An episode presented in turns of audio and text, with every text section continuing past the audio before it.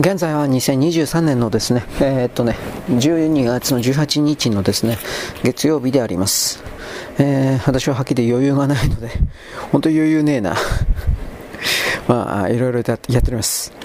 あのー、あのね、今なんか鳥が鳴いてたんで、えー、っとね、一生懸命マイク慌ててきたんですけれども、ね、そういう形なんです。どうなんだろうね。はい、すで今関係ないけど、えー、っとね、珍しくツイッターがつながっているので、あれ？えー、っと、一生懸命ですね、お手紙を読んでおります。2人ぐらいの人ですね。まあいいです。あまあ、どうでもいいよ、今。もうもう忙しくてしょうがねえ。うーん、うん、うん。あカーナビを使わないんでしょうかと書いてありますね。使いません。はい。僕は地図を見ます。はい。うん、まあどうなんですかね。地図見てコンパス使います。はい。コンパスつっても、あコンパス上下に磁石使ってるやつ、ついてるやつを使います。はい。まあいいです。うーん。いや、オートマの人をけなしてるわけじゃないですよ。はい。簡単なんですよ。自分自身の体の可能性をですね、開拓しようとしなければ、その人は、その人物座標はですね、すぐに老いるのです。老人の老と書いて老いる。あのー、そのような状況を分かっていて、えー、て言うかな、放置するというのはよろしくない。ということを僕は言います。僕は、そして私はですね、私は常に傲慢なので、今更言うわけではありませんが、傲慢でわがままでですね、えー、人に命令するのは大好き、おこういうふうにしとけよというふうな人なんで、えー、で、なおかつですね、あのー、私なる座標は、あなたなる座標は、すべての人々における人なことなんですが、利害関係が大きくない場合においては、え、っとね、気に入られるとか気に入られないだとかそのような概念で自分や世界を見てはならないと私は勝手に決めております。はい、なんでかっつうとですね、えー、そういうふうに自分自身を何か律するというかやっておかないと簡単に、あのー、従う自分になるからです。支配を求める自分になるからです。そして自分自身が支配を求めている、支配を受けていることが大好きな自分ということに気づかなくなるからです。かといって何の能力もないのに、なんだっけ、何の能力もない、あれあれ、何の能力もないのに、えー、っとですね、逆らってばかりいてもそれはしょうがないわけです。逆らってるとちょっと違うかもしれんけどね。うん。はい、というわけで、今何やってんの？これか。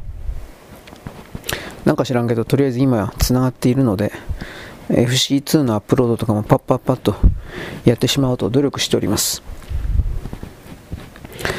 あのー、私はですね、というかあの人間の声に関してもちらりと、声優もそうなんですが、どういう声であるとか、声でないとかっていうことは、例えばアニメなんかを見るときに、そういう声の高さであるとか、そういう人物当てれこをするであるとかは、音響監督というものによって勝手に決められるわけです。しかし実際の人間の声というのは、あのー、会ってみればあなたも、あなた、あなた、あなたも分かる通り、聞いてみると、え、この人ってこんな声出すの？みたいな形の。デブなんだけど、体のでかい人なんだけど、すごい高い声を出す、だとか、逆もありますよね。つまり見た目と、えー、イメージと全てが、えー、一致するということがないのが声だとかであります。いわゆるイケメンなんだけど、ガラガラ声の人もいっぱいいます。まあ、あえて言うなら森進一ですかね。あれもイケメンちゃイケメンだけど、ハスキーボイスって言うけど、あれまあガラガラ声って言うんじゃないかなと思うんだが、まあ置いといて、そういうもんでありますから、アニメというのは、例えばアニメ、映画でもそうですが、商品です。商品である以上は、えー、万人に受け入れられるような心地よい都合の良い声のアップロードの形、アップロードじゃなかった、声の形になっていないと困るわけです。商品だから。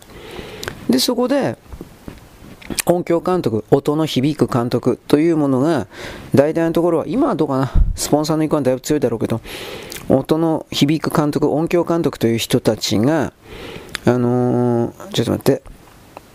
えー、っとね、高い声、低い声、えー、猫なで声、勇ましい声、どんな声使えばよかわからんけど、そういう風ないろいろな声の設計をして、画面の中でそういう設計が喋った時に、どのような感じに聞こえるかということ、これはもうこの辺は経験なんですが、これはまあ、これもまた人工知能によって勝手にどんどん解析されていくとは思いますけれど、そうした音響監督による、うん、経験から来るところの積み重ねの職人芸的なものによって画面全体が構成されアニメのキャラクター的な声も決定されるわけです。でも実際の人っていうのは高い声ばっかりの集団もあったり、ね、低い声の人ばっかりの集団もあったり全然関係ないわけです。でそれらのリアルの人間集団の声の集合だった場合においてはまあ売れないわけですよ。メリハリがないから。まず。あと可愛らしくないから。アニメ的に喋んないから。こういう言い方も言えますけどね。だからそこから考えた時にね、えー、ちょっと待って。そこから考えた時にですね。どの人がどのような声を出すそしてどの人がどのような声でなければならない的なものっていうのは全部それを聞いている、観測している、聞いている側の問題であって、えー、ばもう当たり前なんですけど、万人に通じる概念ではないんですよ。はい。あと、似たような声の人は世界中にいっぱいいますよ。はっきり言って。言語が違っているだけで、というか似たような声の人いっぱいいるんですよ。よくよく考えて今思い出したけど、携帯電話という概念があります。携帯電話、スマホですね。携帯電話という概念があります。これというのは、あのー、ちょっと待って。相手の声をそのまま再生しているわけではありません。これは皆さんご存知だと思いますが、あのー、携帯電話の中にだったと思う、端末の中だったと思うんだけど、えっ、ー、と、電話会社だったかどっちだったかな。まあ、確か端末だったと思うんだけど、人間の声のパターンというのは、あの、だいたい13通りだったか14通りだったか、その程度しかないんですよ。確か。で、あのー、そこからですね、えー、っと、ちょっと待って。はいはいはい、間違えちゃった。そこからですね、その13通りの基本の声というものを端末の中に入れておくんです。今ちょ、とりあえず端末にしておきます。で、その端末の、例えば13通りとするけど、13通りの声のパターンを持っておいて、そして、相手から電話がかかってくるときに、かかってきた。で、かける。その時に、声の波形をまず呼んじゃうんですね。で、その声の波形を呼んだら、似たような、このさっき言った13通りのパターンの中にあるわけですよ。必ず。大体必ず、必ずというか、大体あるんですよ。で、それを組み合わせて、端末の方で再現しているだけであって相手の声というものをそのまんま出してるわけではありません。はい。で、俺、いっぱいこれ何を言おうとしたんだったっけ？まあ、似たような声が人いますよ、みたいなことですかね。声に幻想を持つな、みたいな。まあ、どうでもいいや、もう。なんかめんどくせえや。あのー、人間はね、できた人間なんかいないですよ。はっきり言って。全部傲慢だし。どれだけ年齢を重ねていても、ああ、この人はちょっとこれ問題あるな、などというふうなことは誰だって思ってます。問題のない人間はいない、問題のない集団はいないし、国家もないわけです。まあ、その中で、まあ、確かに第三者によって、えー、発見されたような何か不具合、欠点、それを指摘されたことによって直していく、うんぬんかんぬん、もちろんあると思います。が、例えばそれを指摘した、見つけた人の側の能力が低かった場合、または見ている方向が違った場合においては、対象者に、この場合私などには届かないんです。届かないという言い方になりますね。でもそれは、その観測した側、そのあの弱点、この人はこれはダメなんじゃないかなと思うような弱点を見つけた側の人の能力が低い愚かという意味ではないんですよ。僕の見方からすると。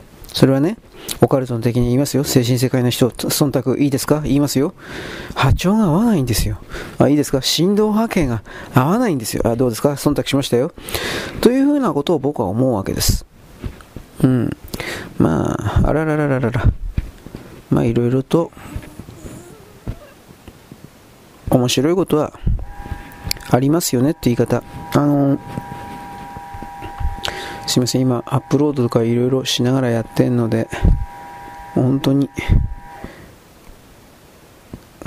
ぐだぐだになってると思いますけど、まあ勘弁してください。えー、で、こんな風にですね、謝ってる自分の姿もですね、え演出しながらですね、僕はなんていい人なんだろう。どうしてこんないい人に女がいないんだろうか、みたいな、ただでやらせてくれる女が、みたいな。ね、ただでやらせ、でも昨日言ったけどね、ただでやらせてくれる女は病気持ってるんですよ。うん、まあこれ僕じゃないんですけど、本当にひどい目に遭った人がね、いるんですよ。チンコ溶けるかぐらいの ざまーとか、いや、それちょっとさすがにざまーと言っちゃいけないですね。大変なんですよ。本当に。まあ、まあね、本当知らんけど、知らんかったんだけど、臨病じゃ梅毒のひどいのって何？顔がただれたりする、潰瘍になったりする、ただれたりするっていうのはあるそうなんだけど、僕はこれ知らない。で、梅毒の菌が脳に回ると脳が溶け溶ける？という言い方？脳なんか？という言い方？という形で何？あのー、知恵遅れというか知的障害というかになるんだって？俺びっくりしちゃったよ。マジかよと思って。あでも確かそうだよね。で、えー、その海洋という考え方を言ったけれどもえー、っとねそれでチンチンが溶けるという。どうなんですかね、その梅毒の菌って、なんかものすごいなんか力を持ってるんですかね。海洋だから、細胞の部分が壊死していくんでしょうね、多分。それしか俺考えられんわ。いや、だからおっかねえなと思って。本当の話で。はい。というわけで、まあ、返事のおはがきになったでしょうか。もうめんどくさいんで、今文章で本当はこういうことをですね、いろいろやればいいんだけど、うーん、もう今ちょっとアップロードしながらなんでね、もう、もうもういっぱいいっぱいなんで、いっぱいいっぱいなんで、そのままやってる暇ないんですよ、本当に。はい、というわけでですね、まあ、ただ、あのー、私のね、配信を聞いてる人には多分もう気づいてると思うんですが、私はほとんど全てが基本的にはカバーなんですよ。気づいてないですか？スパイ用語で言うと嘘の人格なんですよ。まあそこまでひどくはないけど、大体はそんなもんだというふうに捉えていただいた方が楽なんですよ、僕としては。あの、リアルで僕に会った場合においてですね、当たり前なんですけど、配信と全く違いますよ。うん。何かを勘違いなさってる人が多いようだが、とんでもない常識人ですよ、僕は。で、とんでもなく頭固いですよ。何をかんイメージなさっていられるかは知らないけど、多くの人々は多くもないけど。でもそれはあなたなる座標も同じですよ。みんなそうですよ、はっきり言って。このような配信というか、まあ、YouTube 的なそれでもいいし、芸能界的な考え方でもいいけど、自分の字をそのまま出して、えー、やっているっていう人は、あおそらく、ほぼいないでしょ。全くいないとは言わんけど。昔、所ジョージが、えー、っと、黒澤明に、お前はいい、あ、違うだよ。植木仁だったかな。植木仁に、お前はいいよな、自分の字を出してりゃいいんだからっていう風なこと言われたんです。確か植木仁だったと思うわ。んで、えー、っとね、黒澤明は、所ジョージのね、自分の字を出しながら、でもなんかその、ナチュラルに見えるその字の中にきちんと演技を差し込むことができるような能力があるということを相当高く評価していたんですよ。確か。で、黒澤明って俺、どんな、最後の晩年どんな映画作ったか俺知らないんだけど、デルスーザーラ、どうですかね？どっかこの辺デルスーザーラ？わかんないけど、その一番最後のあたりの、一番最後のあたりの映画で確か所ジョージ採用されてたんじゃなかったかなと思うんですが、その映画のなんかインタビューかなんかで、所ジョージのことを強い評価をしていたような文章を読みました。まあ、ああいう文章の所詮きれ事ではあるから、本当の意味でどっからどこまでっていうのは当然あるんですけど、ちょっと待ってね。えー、っとね。はい。で、今ちょっと中断しながら、これは復活の日のですね、アップロードしてます。復活の日読んどきゃいいのになぁと僕は思うけど、まあ余計なお世話ですね。もうちょっとで終わるんですよ、復活の日も。長かった。あでもあそこに書かれてあるようなこと、まあ僕はまあちょっとまあこの復活の意味はヒューガーウイルスを見たし、5分後の世界か、あれも読んだ。あの流れというのは、僕は一応、僕は一応何でもかんでも一応関連づけてやってるんですが、僕のこの壮大な遠大なですね、計画というものに気づく人はいない。まあまあ計画じゃないけど、あのーおそらく次はこれをやらなくちゃいけないんだろうなっていう感覚のものはあります。ああ、いや、あるのかな。ある、ある気になってます。あるかどうかなんかわかんねえよ。うん。嘘ついても仕方ない。僕には守護霊様がいてどうのこうの。僕はこういう奴らにはなりたくない。能力がないのに能力がありふりしたくない。で、能力があると思い込んで、えー、そんな風に自分自身を騙すということもしたくない。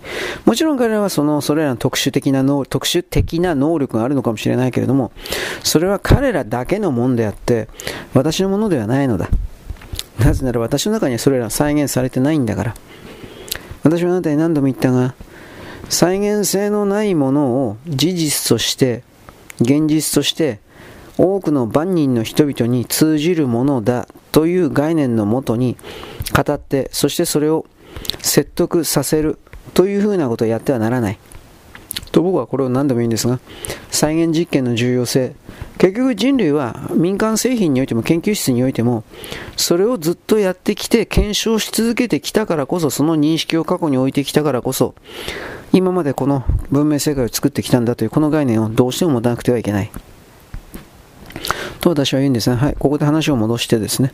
えー、っと、私のうんぬんかんぬん、そうですか、私の気になりますか、お金ちょうだい。まあ、まあ、いらんけど、あのー、まあ、僕はモテてモテて仕方ないんですよ。いや、嘘だけど。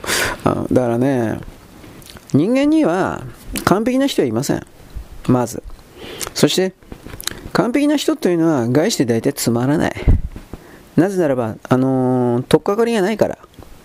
言葉の取っかかりでもいいし、認識の取っかかりでもいいし、まあ、いわゆるあの人はちょっとすごいよな、ちょっとすごすぎて俺はちょっと近づきたくねえな、みたいな、こういうやつですね。大昔で言うとこの東大リーさんか何かをトップで主席かどっかで、えー、卒業っていうかしてですね。で、あの、大蔵官僚かなんかになってるような感じのイメージの人。付き合いたいですか？ちょっとね、無理でしょ。俺は無理だわ。ただ、その人が何か、えー、面白い趣味を持っていて、そういうことにおける取っかかりがあるんだったら話は別だろうが、そういう人はやっぱりその、そういう趣味においてもそういうの持ってないんですよ。ラーメン？なんだその下船な食べ物下船な食べ物はと、そんなことさえ言わないですよ。無言、無視。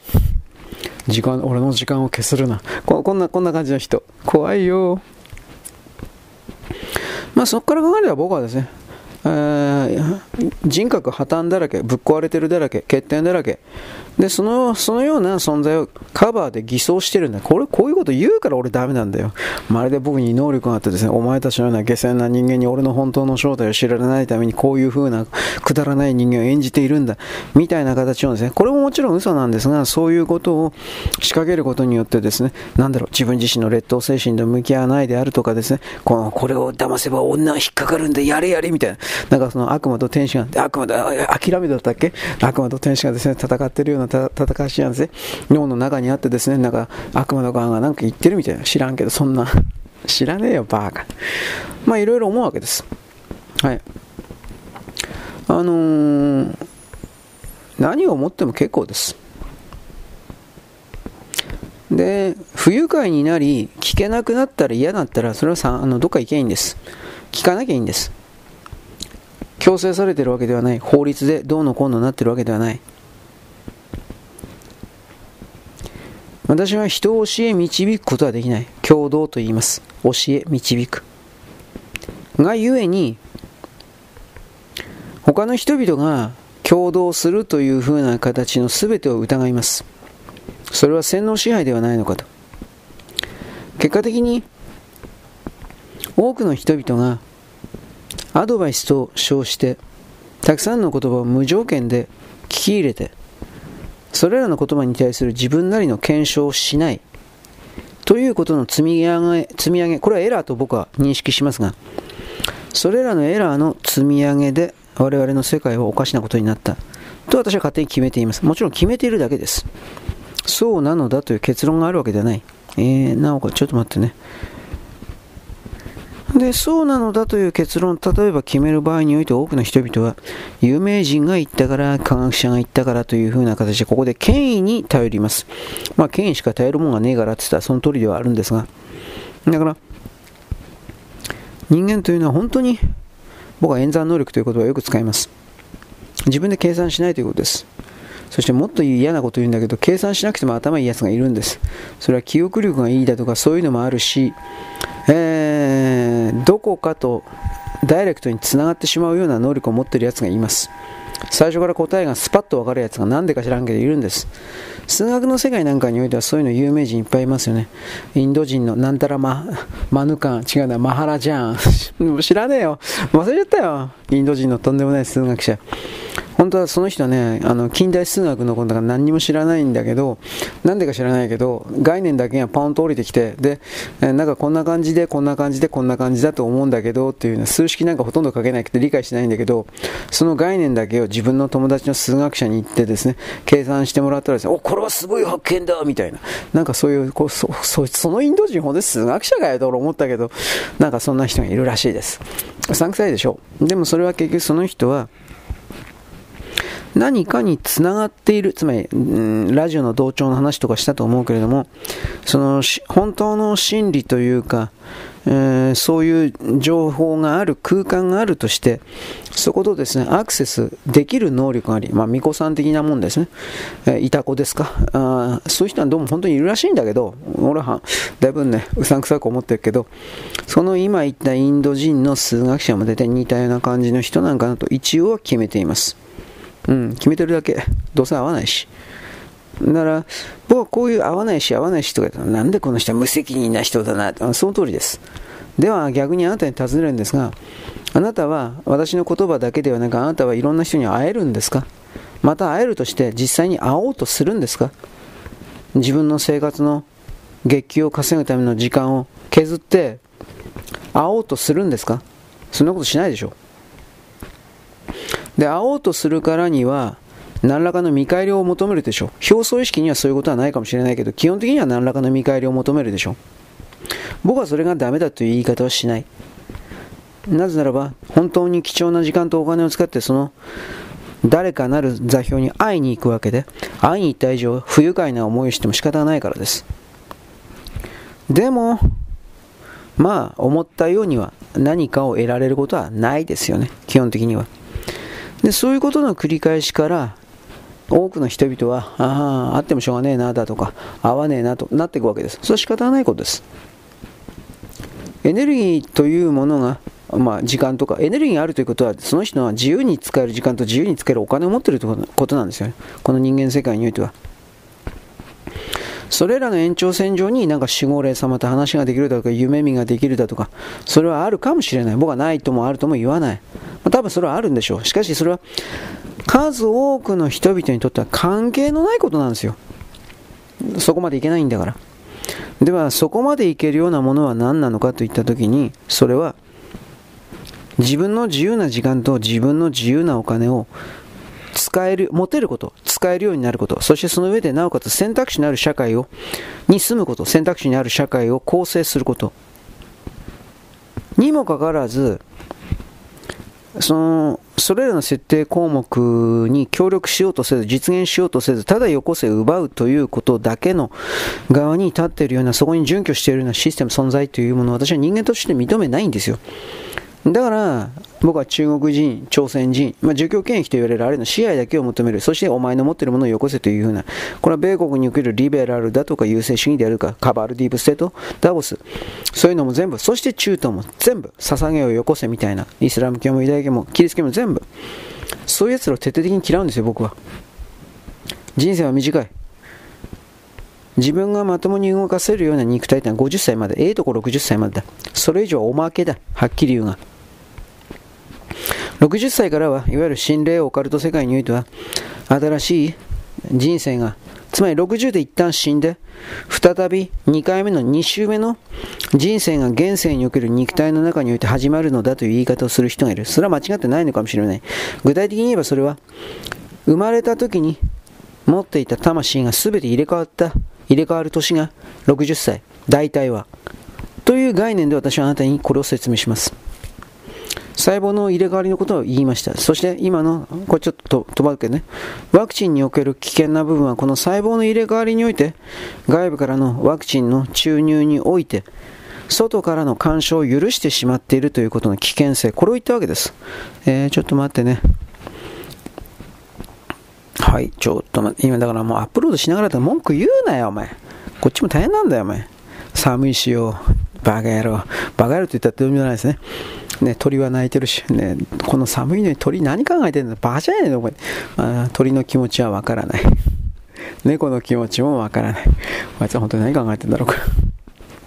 あ全然関係ないですけど、この間猫、猫動画がちょっとあってですね、握手する猫って、可愛らしい、わなんて猫ちゃん可愛いのと思ったけど、まあどうなんですかね、あの、人差し指をね、人間が差し出したら、猫がね、両方の手でこれをですね、キャッチ、あのボールを手でハンドボールでキャッチするみたいな形で、え左、え右手が右手でまず握手というか猫の肉球手のひらをペタッと添えたと思ったら今度はそれをその状態で左手で包むように人差し指を包むようにもう一回握手して「うわなんて可愛いの猫ちゃん」とかバカじゃねえんだお前。うるせえ。お前みたいなやつが岩合光明になるんだよって俺思ったけどね。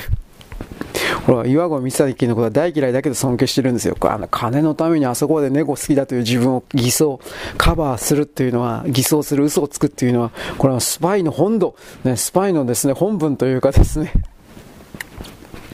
ね、素晴らしい人ですよ。岩合さんはスパイになりますよ。俺はあいつは絶対猫なんか嫌いだと思ってるので。ね。スパイの誉れ。どんな言葉を使えばいいんだろうか。ね。だからね、あのー、まあ、猫が、猫ちゃん描いて、あと犬、なんだったかな。送った動画でね、あとね、犬がね、これ、あのキャプションも嘘くせえなと思ったけど、犬がね、えっと、普段なんか、ディズニーのドナルド・ダックのぬいぐるみかなんかね、抱っこして寝てるような犬なんだって。俺犬の種類よくわかんないけど。んで、その犬が、ぬいぐるみ、着ぐるみの中に人が入ってるドナルド・ダックの着ぐるみにあったら狂気乱舞してですね、飛びかかっていってですね、あまあまあ、子供が喜ぶように。んで、えー、っとね、その着ぐるみのドナルド・ダックの人が座ったら、しゃがんだらというか、まあ、座ったらか、正座したら、その正座した膝の上にですね、頭をうずめて、あ幸せみたいな感じをやってたわけです。うん、なんかうさくせえなと思ったけどね。あの動画も。やらせじゃねえかなと。だから僕はあなたと違うんですよ。ああいう可愛い動画を見てるのこいつはなんか、なんかしつけてに違いないとか。ね、あのね、本当だと思わないんですよ。だって再生数稼ぐために、ああいうの、どれだけでもやってるから、あと、時々本当に、どう考えても俺 CG だろっていう風なことを、えー、なんていうかね、画像で出してくるやつとか、あれは絶対 CG だったな。お魚加えたドラ猫みたいな、あれやったけど、あれ今から考えたらどう考えたらあんなもん、あんなもんが、写真で撮れるわけないじゃん、偶然。と思ったんだけど、まあこれは今いいです。言ってもしょうがないんで。えー、ちょっと待ってね。3、3、9な、これ10か。もう何が何だかですよ。で、なんだっけ？俺何喋ってるか忘これはもう何にも考えず、おはがきの返事的な形で、今言ってるわけでさ、1本目のおはがきのね。2本目のおはがきはちょっとヘビーなんで、僕はチンチンが溶けそうなんですけど、あ、そういう話ですか、そうですか。僕に言われてもね、お医者さん行きましょうね、とそういう話なんですが、うん、まあ、チンチン入れたら気持ちいいよね、と。いや、そうですね、それは共感しますよ、そうでございますと、とか。どないせいちゅうの？俺に何を言えっちゅうの？ということも思ったんだけど、まあいいや。キリがねえんで。はい、ということでですね、文章のアップはこれで今終わったんかな。えーっとですね、うん、まあ、言えることはですね、よっこいしょ、よっこいしょ、いてててててて。私はろくなもんじゃないんですよ、はっきり言って。そんなこと自分で分かってるので。で、もちろんそれは、改善しないだとかどうか開き直ってるそれとも違うんですよ。僕は自然体なんですよ、常に。ね。服を脱げ。いや、まあ、あまり、あまりちょ面白くなかったな。だあのね、僕はあの、親父ギャグ的に一生懸命なんかいろいろ考えてんだけど、いつも当たんねえんだよ、本当に。残念だ。本当俺ダメだなと。いろんなこと思うけど。はい、ちょっと待って。で、今はですね、アップロードしながら、えー、なおかつ文章の構成をしながらというめちゃくちゃな、ハード、ハードディスクなことをやってるんで、えー、きついな。俺何やってんだっけ？あ、こっちか。はい。ということでですね、よいしょ。えー、っとね、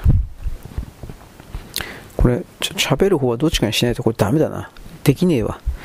はい、あのね、今これ過去の記事なんですけど、上海電力に関係するような言葉で、日本においてですね、上海電力関係があのー、付近の住民、その設備をですね建てるような地域の人々にまともなですね説明をしないでこれを建てている。で、えー、付近の住民の人はあの泣き寝入りをしているだとかそういうことを書いている記事なんですがあのー、東アジア地域におけるあのー、この儒教権益と言われている奴らと日本は違うんだということの考え方をどうしても持っていただきたいわけです。うん。違うと言っても、まあ、人種的にすごいだとかそういう意味でもないんですが我々の日本というのは基本的には外から入ってきた自由を求めている人たちの自由を求めてここにたどり着いた人たちの子孫が基本的にはあの集まって国を作りました。うん。大体日本には4カ所のね、入ってきた地点があるんですよ。どこだったかな？四国とね、四国と鹿児島だったか福岡だったか、四国と鹿児島だったか福岡あたりと、千葉県の方ですね。千葉県の方と、あとは日本海側のどっかじゃないかなと思うんだけどね。朝鮮半島ではないと思うね。うん、渤海になったあたりかな。うん。まあいいです。だからその4箇所、確か4箇所ぐらいの漂着点という言い方、入ってきた地点というものがあって、で、そのことにおいておいてですね、うーんと、あれこれやってないのかな？ちょ、ちょっと待って。あ、やってた。そのことにおいてですね、大陸と言われて、大陸半島と言われてるあれらの、あれも、もともとは、あの、アフリカからの移動した人類における構成体における器がベースになってるんだが、どうもその、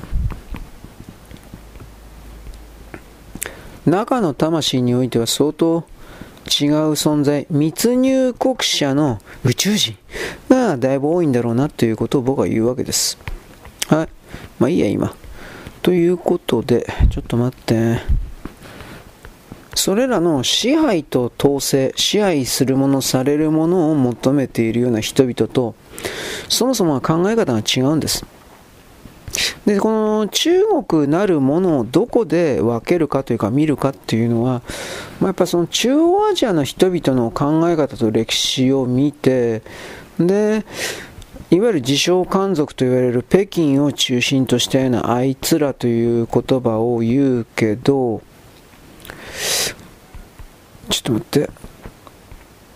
それらの違いをまず理解するということと、それらが大体どの辺の地域で分けられているのかということにおける、理解は得るべきじゃないかなと思うんです。はい。まあいいや。だ中国なるもので、朝鮮なるもので、自由を求めてるやつは一人もいない。大体ここから入んないと僕はダメだと思ってます。大きな意味では。細かいこと言えばキリがない。で、あの、大きく物事をつかむときは、細かく言ってはいけないんですよ。僕はこういうふうに思います。はい、ちょっと待って。えー、っとね、今アップロードします。アップロードのタイトルはですね、美しい星です。ね、地球は美しいんですよと一応言ったけど、これ何かって言って三島由紀夫じゃなかったっけ？忘れちゃったよ、俺。なんか昔読んだような、読んでないような。あの、昭和30年代のですね、いろいろな日本文学という、一応言いますが、これらを今の若い人たちというんですか ?Z 世代ですか？さっきもなんか説明あったけど、俺これ分かんないで言ってるんですよ、Z 世代って。実は。30代以下なんでしょ？ぶっちゃければ。そこまで、そこまでざっくばらんじゃいけないのかなと思うけど。うーん。はい。まあ僕は自分以外の人々の年齢に対して勝手に当てはめてるだけ、これはあると思います。はい。で、大体その時その時に来る雰囲気でこうだと見たところでですね、えー、え、え、え、言葉を作ってるわけです。だからぶっちゃけ、まあ、こんな適当な配信もないもんだという言い方は間違いないんですが、まあ、そこまで考えてる人いないからね、真面目に考えてる人がいるっていうか、聞いてる人がいるっていうのは、こっちのはね、あるある意味ね、驚きだというふうな言い方もします。はい、で、今、これ、今、クルドの方かな。えー、っとね、あのこの川口が最初はどう大丈夫だったっていうことにおいて、まあ、どこでもそうですよ。で数が増えてくることによって傍若無人になっていったということです。結局これはね、中国とか朝鮮とかを含めるあれらの連中と考え方は同じで、数さえあれば、あのー、何をしてもいいっていうふうに、力がつければ何をしてもいいっていうふうな、うんそのような、その程度の数の信奉者であるし、従属者でもある人たちです。力の信奉者とも言います。だからその程度のレベルの人はもう地球はいらんと決めたんで、逆にこの数が全てと決めているような連中から数を奪ったらどうなるのかということなんです。何もできなくなるということはわかるでしょう。口でわーわー言っても、だからどうした？ぶっ殺されて終わりですよ。明確にあの質の時代に入るという言い方をします。一人の人間があえー、っとねどれだけのポテンシャルを持って何かをえー、っとね実現化できるかだとかそういうふうなところに価値であるとか評価が今映っている最中です。私はそのように言います。で、そうなると困るような人たちが、なんかいろいろ中国含めて、朝鮮含めて、わーわーとあがいているけれども、根本的なことに気づいてないから、やっぱり彼らの多くはこれから本当に死ぬんだろうなと見ています。まあ俺も人のこと全く言えないんだけど、それはね、結局、自らなるものと世界というものをかっちりと分けて、自らの外からと設定するところからエネルギーをただ搾取するというふうな、そういう座標はいらんということなんですよ。うんうんうんうんうん。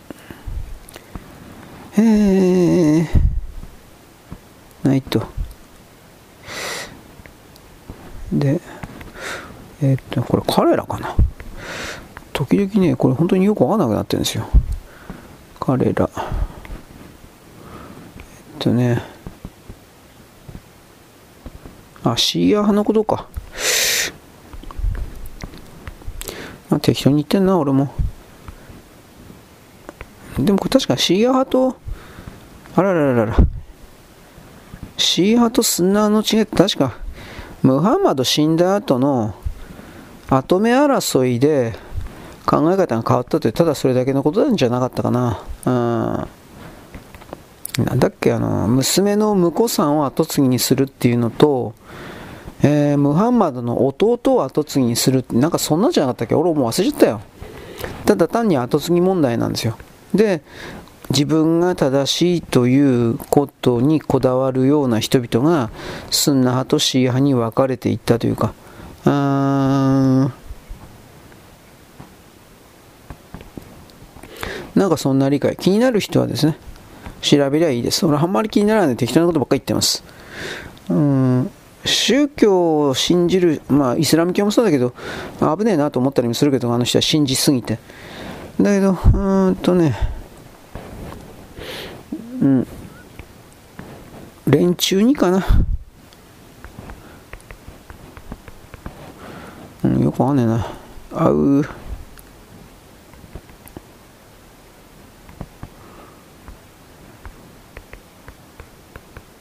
あ、これはダメだ。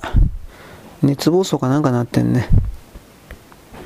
あ、あのね、タブレット長く使うせいかなんかわかんないけど、熱暴走かなんかなるとね、タブレットで文字パペタペタペタペタこれやってると、あのね、わけのわかんない文字が入り込んでいくんですよ。暴走するみたいな感じで。なみなみ線だとか、アスタリクスだとか、シャープだとか、んなこと全くやってないのに、数字だとかね。で、結局それっていうのは、あ多分熱暴走なんだろうと思うんだけどね。一応でもね、Wi-Fi 的な何かを切断したら、そしてなおかつ、えー、ウェブブラウザーか。これも全部切断してメモだけにすれば、それが起きないこともあるんですよ。結局それは、自分の知らん間に外からのコントロールを受けている何かの踏み台にされている。おそらくそういうのもきっとあるんだろうなと思ってはいるんだが、詳しいけんあの検証僕してないんで、あ、そうかもしれないなという程度で収めてるんですが、はい、ちょっと待ってね。ということで、今ですね、文章のアプロ、構成的なものをちょっと今お休みしてですね、えー、っとね、案の定固まってんな、おい。えー、おや検証、構成、ちょっと待てよ。ちょっとお休みしてですね。あ、間違えちゃった。今アップロード的なところだけをちょっと集中してやってえー、っとその上でですね。えっとね。ちょっと待ってよ。その上でですね。えー、っと CPU スキャン中。CPU クーラー。こんなもん絶対嘘だと思うけどな、ね、どうして熱暴走しないこの寒いのに。あるわけねえだろお前。ダメやがって。と僕は怒こんなことで怒ったりなんかしてもしょうがないんだけどはい。ちょっとね、あ文章の構成的なことは今5分ぐらいお休みしてですね、このアップロードの方ちょっとやっつけてしまおうと思います。えー、っとね、何、だから何言ってんだあの、原生的なこと、前何も言ってないですね。弱ったな。はい。というわけなんで、えー、っとね、昭和30年代、40年代の文学的な話ですか、これを言ってもね、聞いてる人で、ああ、そうだねって言ってくれる人はなかなか少ないんで、僕はあんまりネタにしないんですよ。そんなにも読んでないけどね。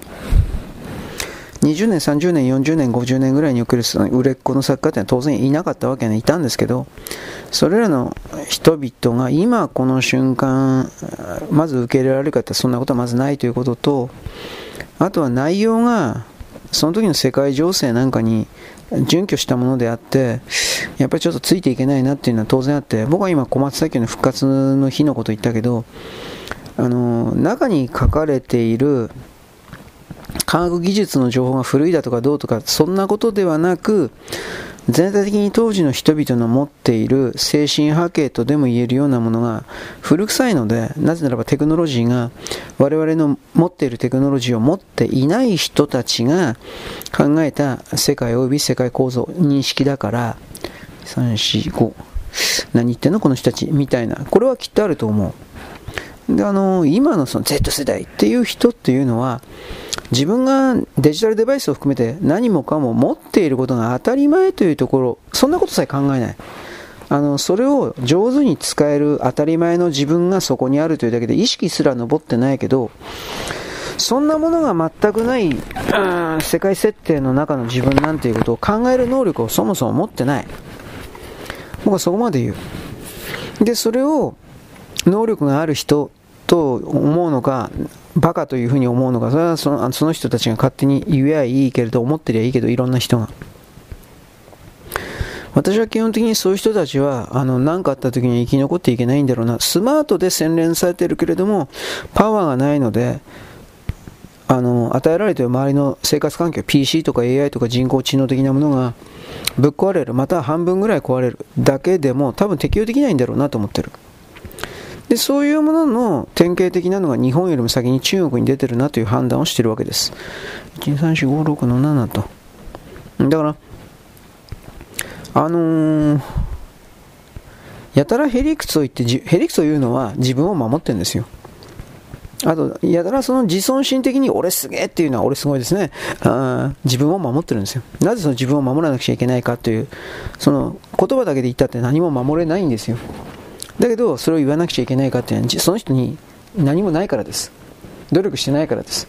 自らが劣っている劣等精神である、劣等の塊であるということを正面から見つめていないような怠惰な存在だからというふうに私は決めます。だから、動物なんかの世界で、オス同士が例えば自分の縄張りを表現するときなんかにおいて女を、メスを奪い合うときのそれなんかにおいて威嚇行動を取るでしょう。5、6、7。例えばクジャクだったりクジャクの羽をブーとか広げたり、あれオスなんでしょ？俺よく知らないんだけど。威嚇する、脅す、俺の方が強いんだとやる。そのことによって自分を守ろうとする、または繁殖相手のメスを得ようとする。それも結局自分自身の遺伝子を次の世代に、えー、受け継がせていきたいという自動的なプログラムによるものでしょう。昔これなんか流行ったらしいですね。もうミーム論だったか。人間の肉体というのは遺伝子が移動するための器、乗り物としての存在でしかなく人間というものそのものには意味がない。大きな意味では意味がない。みたいな。そういう概念だったと思います。123。所詮ゲノムに使われているだけの存在だみたいな。まある意味自虐的な考え方だなと思ったけど、そういうのがだいぶ大昔かな。流行ったそうです。今はそんなのは当たり前になってんのかな。ちょっとわからないんだけど。物事は捉えよう次第ですよ。戦争は負けたと思うから負けなんですっていう、これ誰言ったんだったかな。あの、インパール、インパール失敗に導いてあいつかな。向こうだ、違うな。無と、無、牟田口廉也像、違うな。誰だったかな。あの、インパール失敗したあの作戦のやつ。あの、だからね、ちょっと待って。物事において、最初から自分が負け認めるような敗北精神持ってるやつっていうのは、何やったって成功しないですよ。なぜならそれは自分が負けたがってるんだから。うん。またその自分が負けたがってる自分に逆に言ったら認識阻害、今だったら今の世界は認識阻害によって、そのような精神の鋳型に、えー、変えられてしまっているということにすら気づいていない状態の存在が敗北的な何かを求めるわけです。何やってもダメなんだ、悲しいよ、みたいな。あ、そうですか。はい、いるんですよ。なぜそのような心になって、違う、心になったのではない、そのような何かと同調してしまっているということ。そのような何かと同調してしまうように無理やり外から干渉されているかもしれないということに関する考えはそこには至らない。それを言うとオカルトだ、気違いだ。で、おしまいです。だが実際にそういうものはあるのだと私はあなたに伝えなくてはいけない。あるんですよ。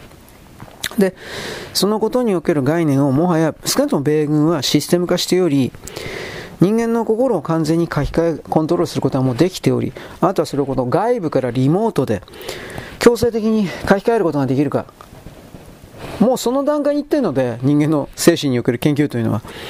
だから、だから僕はその設定で、あの、精神世界の人々がどうのこうのとか言ってるのを見てるつもりなので、なんか、彼らっていうのは自分たちだけが特別な能力を持っている特別な人々存在であるという設定のもとになんかいろいろ語ってるというか優越感を自分自身で勝手に確認してるというかだなというふうに思うけどそれはもうテクノロジーの段階でできてるんですよ。ただそのテクノロジーもちょっと待って。ひょっとしたら宇宙人によって教えてもらったものかもしれない。これは僕はわからない。だけどそういう物事の考え方したことないでしょ、結局は。で、僕が繰り返すのはそういう物事の考えをしなければならない世界に入ってるんだっていうことなんです。少なくともそういうのもありかもしれないなということを自分に許すような心になっていなければならないということなんです。それこそだから演算能力の大きさ、高さ、低さというもの、速さというものに、これらの表現に関わるような一連の心の動きではないのですかということを言うわけです。でもまあさっきも言った通りですね、本当にムカつくのは悔しいのはですね、そそういう、演算装置的な機能をですね、働かせなくても、直接答えにアクセスすることができるような能力を持っているやつがどうやら本当にいるんです。ムカつくわ。本当ムカつくわ。だからでもだからといってそういう人々に対してですね、お前死ねえやとこんなことやってもしょうがないわけです。死なないし。ね。はい。というわけで、えー、っとですね、僕は欠点だらけの人間である。それでよろしいでしょうか。うん。問題のない人間は誰もいません。問題のある人は、誰かに問題があるって言うんですよ。問題のない人は、この場合においては世界におけるいろいろな枠組み、仕組みを知っているので、そもそもそんなことは言うべきことではないことだという理解にあります。だから何も言いません。まあ質問したら答えてくれるかなぐらいです。ニサルガダッタマハラジさんですか？というふうな、ね、そういうふうに僕は大体そういうふうに捉えています。何でもいいけど僕の考えはいつも間違ってるので、そういうことを言うことによって僕はあの逃げ逃げ道を作ってるのでで、逃げ道を作ってるのでといったこの全体をですね、僕は弱い存在なんで勘弁してくださいよみたいなこれもカバーなんですよ。スパイ的な偽装なんですよ。騙しなんですよ。私はもっと能力があってですね、これも嘘なんですが。だから、キレがなくなるでしょ。この認識阻害、認識阻害ってやっていくと。だから僕はずっと前にあなたに言ったと思うんですが、認識阻害嫌いなんだっていうのはそういうところにあります。はい。まあいいや。えー、関係ないけど、なんでこのマガエルヘッドラインっていうのは人気あるのかな？俺これ意味わかんねえ。なんで、昔からへ俺不思議に思ってたんだよ、これ。FC2 でですね、マガエロヘッドラインはね、なんでか知んないけど人気あるんだよ。でもこれうさんくせえな。というわけで僕はあんまり信じません。いいや。あの数字を信じられないみたいな。いいです。とりあえず、とりあえず、えー、っとね、この辺で一旦締めておきます。よろしく、ごきげんよう。現在は2023年の12月18日の月曜日です。なんか埼玉県でですね、レズのカップルがいまして、レズ、女同士のカップルがいまして、で、畑、無農薬とか有機農法かなんかやってたらしいんですが、相方が死んだ、片っぽ死んだ。そしたらですね、その相方の相手の女、これが自分のやっていた有機農法の土地の取得の権利、所有権は自分にあると言った、なんかこういう動きがあったんですが、基本的にですね、その相方、死んだ相方のお父さんは生きてるわけですよ。で、その死んだ相方のお父さんから、あの、地面を借りて、有機の方とか、どうしたこうしたってやってるだけであって、基本的にこれはね、LGBT、でね、この女は LGBT の関係者とでも言えるようないろんな仲間を呼んできて、そしてですね、徹底的にこの地面は自分のものだとかって、よこせとかってやってるわけです。で、市役所に行ったらですね、何の権利もないって言われて、当たり前、何の権利もねえよ、お前。おじいさん、そのお父さん生きてるのになんでお前に権利あんだよ、お前。ということで、で、ハフィントンポストか何かが、つまりこの LGBT 的なところに全振りして味方をすれば儲かると勝手に考えていた間違ったハフィントンポストが、そうだ、この女の人が正しいんだとかってやってるけど、えー、まあ、この女がどっか行けんじゃないかな。血縁関係でも何でもないのに、えー、一方的に権利、いや、権利なんかねえよ、お前。どっか他の場所でやれいいじゃん。何を甘えたこと言ってんの？だこの左側の人っていうのはアメリカでも世界中でもそうだけど論理のすり替えをやる自分にとってだけ都合のいいすり替えをやるということで、えー、こんなのが世界中に増えたらはっきり言って、要は自分のやることはどんなに間違っていても正しいと言って、そしてどうでもいいから俺に従えという口の力だけで、それやりすぎると本当に殺されるだけになるんですよ。殺し合いの世界になるんですよ、それ。リズメ、本当の意味のリズメじゃないんだから。なんでこんなことわからないのかわからない。わかるふりもしない。なぜならばそれより負けるから。はい。というわけで、あとは次にこれ、同じ左側。なんかようわからんけど、国連におけるですね、CO2 関係がですね、達成できたうんぬんとか、ハワイがどうのこうのとかって言ってるけど、これは結局のところですね、えー、っと、何にもない無限の地面、無人の荒野みたいな地面を持ってきて、で、そこでですね、そこが、そこになんていうか、何もないから二酸化炭素も出さないわけです。で、そういうところに、えー、二酸化炭素、過剰な中国だとかそういうところの過剰な二酸化炭素放出を振り分けたというだけであって、話にならねえなと、いろんなことが思います。嘘つき、だから、あのね、極左嘘つき多すぎる。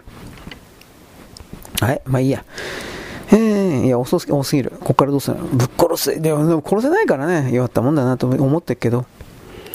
えー、っとですね、大谷翔平投手の方針の方針の批判？どういうことなんですかね？えー、なんか、税金対策、現役内では税金対策できない。税率の高いカリフォルニア州に住む限り節税策を、ああ、税金対策でどうのこうのですよ。関係ないよ、お前。カリフォルニアみたいに泥棒の州がどこにあるものかと一応言います。うん、税金取りすぎ。だからみんな逃げてくんだよ。普通の常識で。企業も。はい。これ何？なんかすごいね。日本で4番目に面積が小さい村に注目が集まってる。なんでやねん。えー、なんでこんなことあんの？なんか来来亭とか、なんか、チェーン店的な、これラーメン屋の来来亭というのがオープン、村にオープンしたそうです。なんでなんだろう。えー、飲食店なんか次々とオープン、どうのこうの。子育てセンターがどうのこうの。これ何？いるのかな？あのー、どれぐらいの面積か俺わかんない山陰放送です。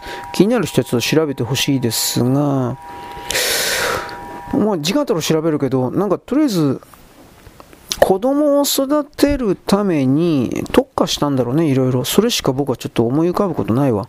なちえー、ちょっと待って、近くにイオンモールがあるどういうことなんだろう、これ。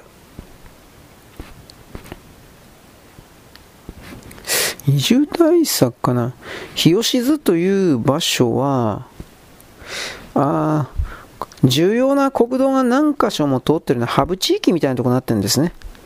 はい、なあ、そりゃそうだろう。はい、一応言いました。流動性の強いところはそういうふうに儲かるようになってます。一応言います。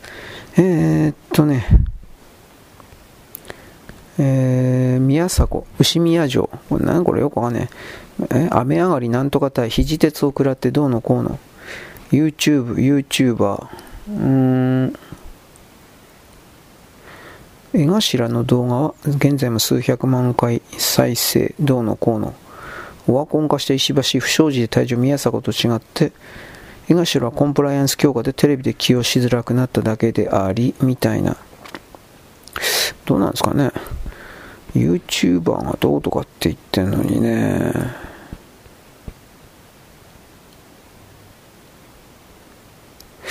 どうなんですかね、あの YouTube にその昔の芸人がいっぱい集まってるんだと言いますけど、俺分からないな。そうなんだと一応言います。はい。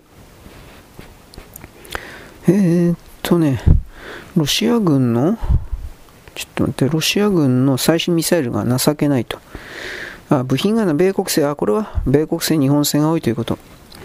ウクライナの分析、まあ、ウクライナの分析だからだいぶ嘘入ってるだろうなと思うけど、あの今、グローバリズム的なもんで、全ての世界は兵器の分野においても当たり前だけど、PC もね、全部つながっていまして、半導体も。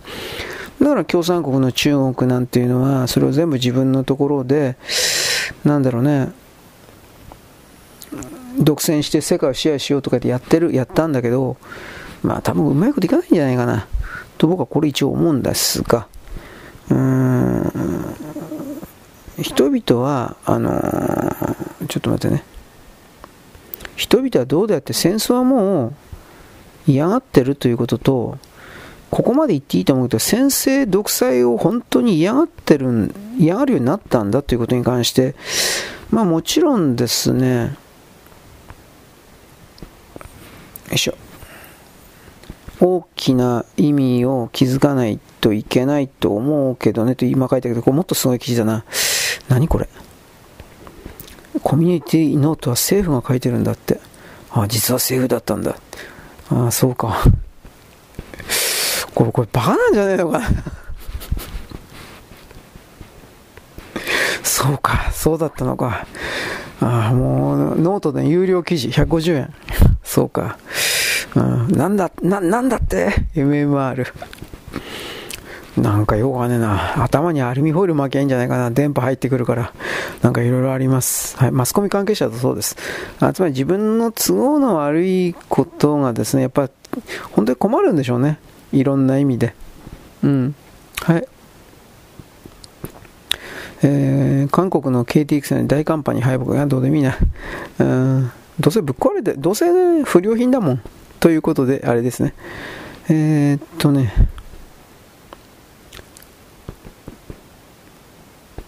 あっとね。ははははは。なるほど。あのー、山の中における立ち入り禁止地域地域地域というものに、例えば気象庁だとか、それ、地震火山、地殻変動の精密な観測装置がたくさん設置してある場合があって、で、そういうところに人間が入ると、人間がノイズになっちゃうんで、だから入ってくれるなという意味で、立ち入り禁止ってなってるような地域が結構あるんだって。ははは、これは知らんかったね。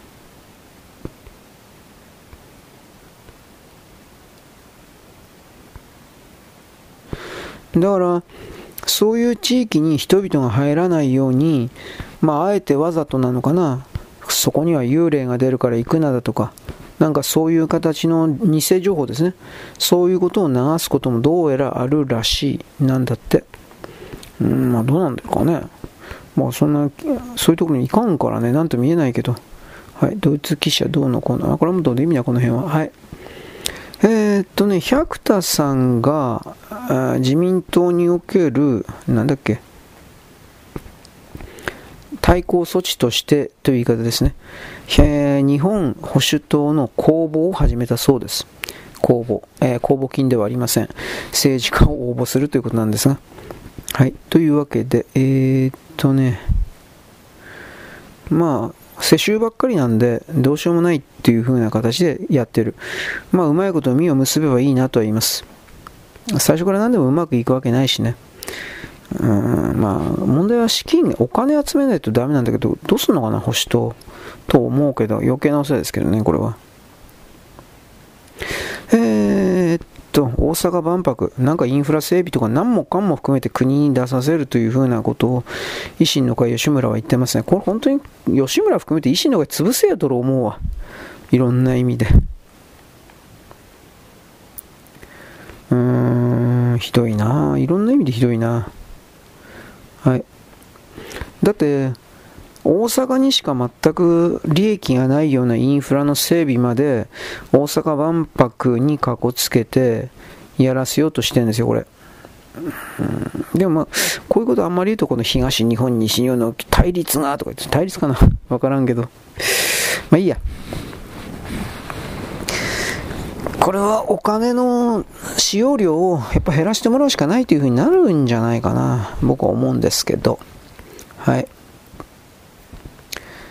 えー、っとね、ドイツのための主張さ、なんで極右とかっていうのかな。おかしいだろ。どうして、あの、あれが極右になるのか俺にはよくわかんねえよ。極右じゃねえよ、どう見たって。あの、ドイツのための選択肢とっていうのは。逆にその緑の党であるとか、現行与党的なものがもう本当に話にならんくらいダメなんで、ドイツ人は、このドイツのための選択肢党というものに最後のチャンスというか、それをかけたんだと。なんで正直にこれを言わねえのかな。ヨーロッパにおける左側極左、自称エリート、リベラル、全部ダメだっていうことはバレてきてるのに、ね、なんで、まああのね、ドイツのための選択肢はもちろん反移民アンチ移民なんですよ。うん。そういうことでですね、いろいろあります。アンミカ1972年生まれ。こいつは嘘つきだって分かってる何言ってんの？と思うけど、何言っても嘘つき。で、それを言うと差別だって言うんだよ、こいつらは。あのー、アンミカは、あなんか経験のキリスト教信者でどうのこうの。1976年の宗教活動の資格で滞在した韓国人は0人だということが分かってるわけです。だからまあはっきり嘘なんですよ。うーん。日本へは国際結婚以外は移住方法がほとんどなかった。1976年においては。だから密入国者ですよ。どう見たって。うん。当時は旅行ビザなんかないわけです。うん。だから、あ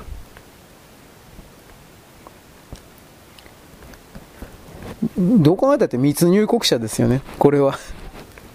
ゲラゲラって感じです。うーん。まあいろいろあるんだろうけどね。国際結婚のね、まあ、なんどうしてこの人でこんな嘘しかつかないのかな。うんと僕は思いましたまあどうしてあの人とかにちょっと待ってなんかあのー、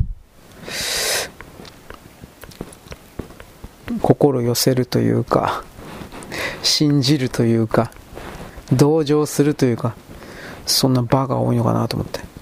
あいつら頭の先からつま先まで全部嘘なんだよ基本的には。そのように決めてやらんことには話にならんのだな。とでこういうこと言うとネトウヨレーシストと中国人朝鮮人が言ってくるんですよ。日本人は言わない。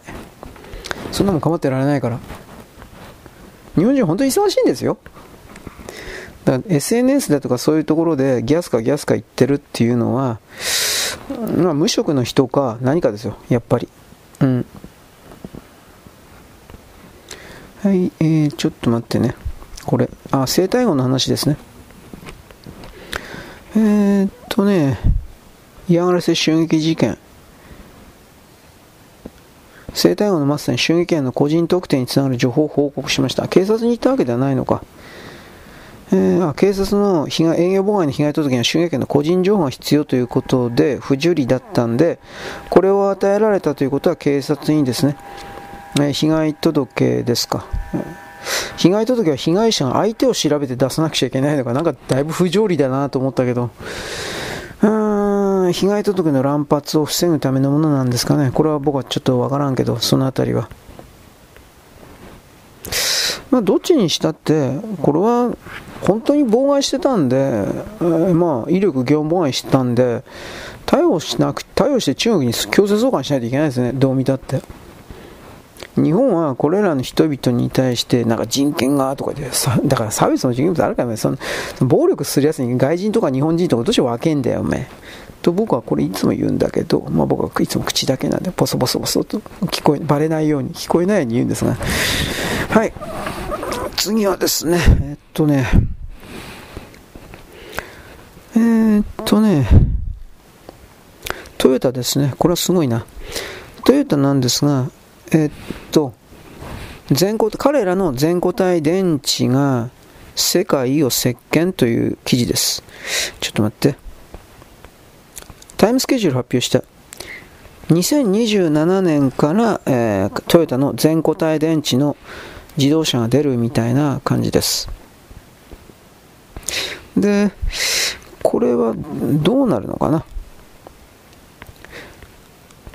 これに合わせて水素がどうやっていくかだね。でも、トヨタもだからそのアメリカの一部のこと考えたらアメリカの広い広い郊外のとんでもない。隣の家が100キロ離れてるとかそういうとこざらにあるけどそんなところでであの電気自動車が売れるとは思ってないしもっと言えばアメリカ人もそんなもん求めてないだろう。都市部だけだよはっきり言って。カリフォルニアとかねそういうの。どうかね、電気自動車はメインには、僕はならないと思うけどね。なんか無理やり自分は正しいんだというふうに言うために電気自動車、電気自動車ずっと言ってる人もいるけど、多分違うんじゃないかな。はい。えー、山田孝之がこう役者の人ですね。なんだっけ、サラ金の牛島くんだったっけ？あ、闇金か。えー、フジテレビは得意じゃないと、うんぬんかんぬん、傷つけられたことがある、うんぬんか、編集に悪意がある、どうのこうのか。うーん。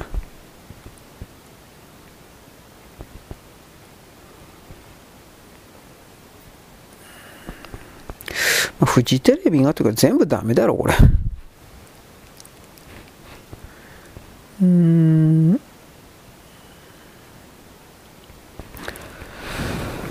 まあ、韓国の資本が相当入ってるんだろうなというぐらいしか俺分からんな、フジテレビに関しては。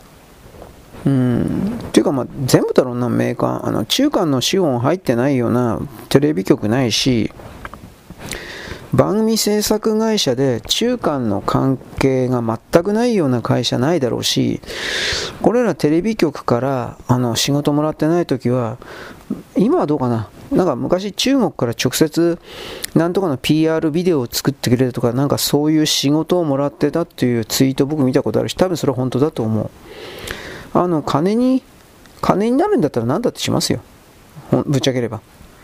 だそういう意味において、えー、金というものと思想というものの関係をもうちょっとね、リアルに捉えるべきなんじゃないかなと僕は思います。はい。うん。石破21%、次の自民党総裁、石破21%、どうしてこんなもんが、これが前に出てくるということは多分観測気球だろうな。で、石破だったら多分、確かにそれは経産省ですか。これにおけるコントロール言いなりにはなるかもしれないですね。話にならんな。言葉の力だけでなんかいろいろコントロールするのやめた方がいい。岸田首相にすぐやめて58%。誰に聞いたんですか？それを言え。何も書いてない。なんとなく書いてあるだけだ。だからこの言葉の力だけで世の中を変えられると思ってるやつは本当にこれ生物学的に殺さないといけないんじゃないかと僕ここまで思うわ。ムカついて仕方がない。米国の57%が電気自動車に否定的である。今後5年間でハイブリッドの位置は3倍になるという予測である。フォードは電気自動車1台450万円の赤字である。今後はハイブリッドの生産増える。だからこんな状況でどうして電気自動車増えんだよ、お前。と思う。うん。えー、中国で生産された電気自動車、電気自動車販売補助金から外す。うんぬんかんぬん。まあ、これは前にも言ったね。でも、要は中国が全ての問題であるということは、分かってたことだけど、ヨーロッパ人バカだから、俺ら日本人は中国か朝鮮に本当に苦しめられてきたんで、だから彼らの邪悪な部分が、全部が邪悪とは決めない。文明的なところもあるのだろう。彼らの中だけに通用するような。しかし全体を通してみたら彼らは邪悪であり、搾取者であるという捉え方しても間違ってないんで、僕は大きくはそっちの側に立つ。あの、僕は人間性善説の側には立ってないから。あなたはそこに立てばよろしいと僕は言います。まあ、どうでもいいやもうめんどくせえ。というわけなんで、あとは、はい、ちょっと待ってね。これは何かな。なんかいろいろ。えっとね。経済批判を禁止、どうのこうの。まあいいやもう、リュウジ、味の素批判、反ワクチン。意味わかんねえな。こいつ頭おかしいんじゃねえかな。味の素批判とワクチン打つ打たない合体させんのよ関係ねえだろお前だそもそもリュウジって誰だよこれもう本当に動画とか見ないんで分かんないんですようんいいですはい逆に言うけど見てる人よく見ることあるなと思うけどね。はい。えー、こ中国でスパイ罪的なうんなんかんな。これもとてもいい。なよいしょ。実際こういうことをしました、こういうことをしました、それは分かったけど、問題は実際の数字としての借金がどれぐらいあるかが全てであって、あのー、ざらっとし2兆円の、2京都円、2兆円の有利子負債があるという状況で、何をどうやってカバーするの？本気で。うん。まあいいんだけどね。だって事実と異なるんだったらほっときゃいいんですよ。この中国のね、経済不況がどうのこうのということを言ってはいけないなんていうか、それを無視していけないんです。事実と違うんだから。だけれども、事実だから、それを言うとデマにつながるとか、人心の不安につながるからっていうことでダメだと言ってるんですよ。なんかね、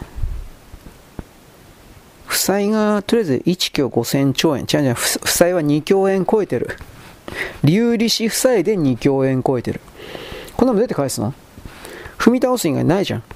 だから踏み倒すんですよ。だから。それ以外何もないもん。で、共産党だけが生き残るということで、どうやって踏み倒すかといったら、共産党以外の全てを、9割9分を捨てるで、こいつらのせいにするんですよ。で、こいつらの民間企業を全部倒産、失業させて、残った使えるもんだけ国営企業のような形で残して、一業種、一つの業種、自動車産業に一つないし二つの人民公社の時代に戻すんですよ。全部が共産党と人民解放軍が管理する。公務員機構にするんですよ。で、そこに入れるとか入れないとかいうことを含めて、全部ですね、中国共産党が決める世界、今以上に統制コントロールの強い世界に行くんですよ。ただそれだけなんですよ。なんでこんな当たり前のことわかんないの？それは中国なるものの支配統制を甘く見てるからです。理解しようとしてないからです。と僕は言うんだけど、まあ、こういうことはまたネットウヨガード。そうなのかな。多分ネットウヨじゃないと思うんだけどな、僕はね。と、こういうことを思うんだけど、まあいいです。うん。そうやって都合の悪いことから目をそらし続けるのもまあ結構だと思いますよ。だけどもそれは大きなところで、えー、物事の問題解決に全く結びつかないから、来るべき破滅というものを大きくしていくだけだと思いますよ。何をどうしたって。いいんですけど、それも彼らが本当に、本当にその選択してんのかな。多分そうじゃないと思いたいんだけど、そこまでバカじゃないと思いたいんだけどね。バカなのかもしれない。人間はバカなんでね、結局はね。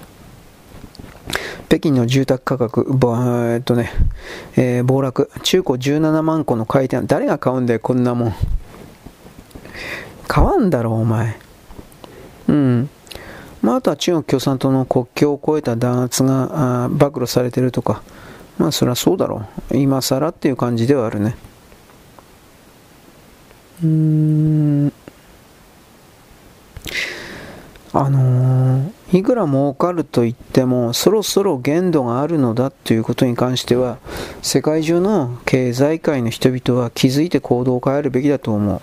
良いところだけ見るというふうにやって今までやってきたかもしれないけれども、その良いとこと言われている部分、それらの人々も、結局は、あの中国共産党の命令には絶対に逆らえない人たちだから、ちょっと待って、3、3の4、3の6、あ、これでいいや。人たちだから、そういうところをですね、もう、あの、危険な領域、リスク、いろいろな言葉で捉えて、見返すことがどうしても必要だろうと、僕は、僕は思うんですね。それは。はい、ちょっと待ってね。これなんでいいかな。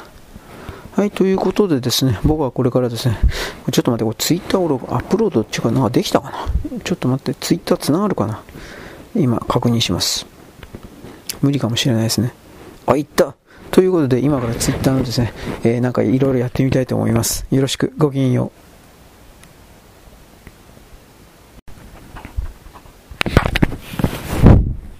現在は2023年のですね、えー、っとね、12月の18日の月曜日であります。寒いですね。えー、っと、私はですね、今何やってるかというとですね、あの、鳥の声が今日に関しては、ね、本当に遠くだったんだけど、えー、割と取れたんで、取れたんかなわかんないけど、一応、えー、マイクに収めてみたけど、チェックしてないんで、全然自信ないんですけど、とりあえずですね、環境音パックですか、こいつをですね、アップしとこうかなという形で頑張っております。頑張ってるんだけどね、寒いな。寒いからもう頭働かない。えー、っとね、まあ、おはがきいろいろ読んでたんですが、いろいろでもないけど、えー、っとね、人間の演算能力云々に関してはですね、もちろん個人差があります。問題はその人が脳の中でこうだというふうに思っていることを決めているということをきちんとまず外側に伝えられているかどうか、そしてそれは伝えられているとその人が勝手に思い込んだところで、聞いている人の側が理解しているかどうかということに関しては私たちはなんだかんだ言ってわかんないわけです。なぜならば僕たちは音声言語とですね、あえて言うならその、まあ、ボディというか、肉体言語ですか、そうしたものを通じていろいろ表現する。でもほとんどは会話、文字ですよね。まあ、今は最近は動画とかなんかいろいろ言ってますけれども、どうかな。で伝わった、伝えられるというふうに思ってるけど、まあ大体は伝わってないわけです。そういうあやふやな不完全な世界の中にいて、分かったとか分からないだとかいうことそのものがある意味傲慢ではあります。勘違いしているとも言えるでしょう。で、その状況下においては僕はですね、多くの人々に伝えるためには結局のところ振り向いてもらうための過激な言葉を使うというやり方を、これは未開人や土人たちがよく使うやり方なんですが、結局それを採用するしかないのかな、なんていうふうに漠然と捉えて生きているというか、情けないですね。そういうことを思うわけです。はい。ということでですね、これ終わったのかな。えー、っと、僕はですね、今、急いでるつもりなんだけど、まあ、寒いんで頭働いてない、えー、っとですね、ノートパソコンに向かってですね、今日のブログですか、早めに終わらせておこうと思っております。寒いんで何が何だかわかんない。あ、そうそう、北海道のね、なんとか町っていう、これなんか NHK のニュース、ラジオか、これ言ってたんですが、今日だけ、昨日から今日にかけてかな、なんか50センチぐらい降ったのかな、いきなりびっくりしました。まあでも12月のこの時期だから、そんな風当たり前って当たり前なのかもしれないですけど、なんとか町って言ってたのは、美幌町。違うけど、なんかそれっぽいような感じの名前なんですが、あのー、まあ町の機能がいきなり止まっちゃってね。で、もちろん、そういうところの街ですから、除雪車であるとか、そんな体制はきっとあるはずなんですけど、多分急にドカッと降ってきたから、間に合ってないのかなということも思いました。あれはなんだかんだ言うけれども、ちょっと待ってね。前もってメンテナンスというか、そういうことをしなければいけないもんです。当たり前ですけどね。だから、そこから考えた時にです、うーん、急激な雪というものは、やっぱ人間対処できないんだな、いろいろ思ったんです。準備していてもね、対処できないんだなと思いました。あとは、何だったかな。仮に大きく降ってきたとしても、えっとね、それを、除雪車であるとか出すとか出さないとかっていうのを、現場の人間が勝手にやっちゃいけないです。お金の絡むことだから。いわゆる上、上ってのはこの場合どうなんですかね。県庁だとかそういうレベル、市役所レベルの上が、えー、っと、これ、これだから出してくださいみたいな。自由裁量権のようなものはおそらくあるかもしれんけれども、うん、それは本当にとんでもない時だけでしょう。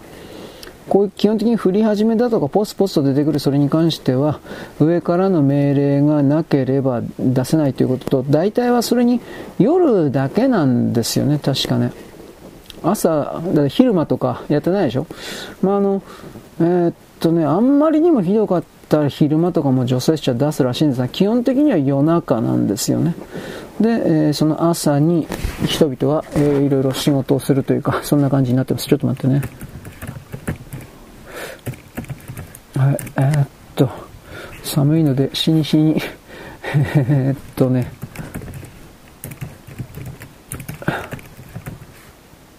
あれ？これでいいのかな？ああ、違う。なんでカタカナで鳥って出ないの？これだ。はい。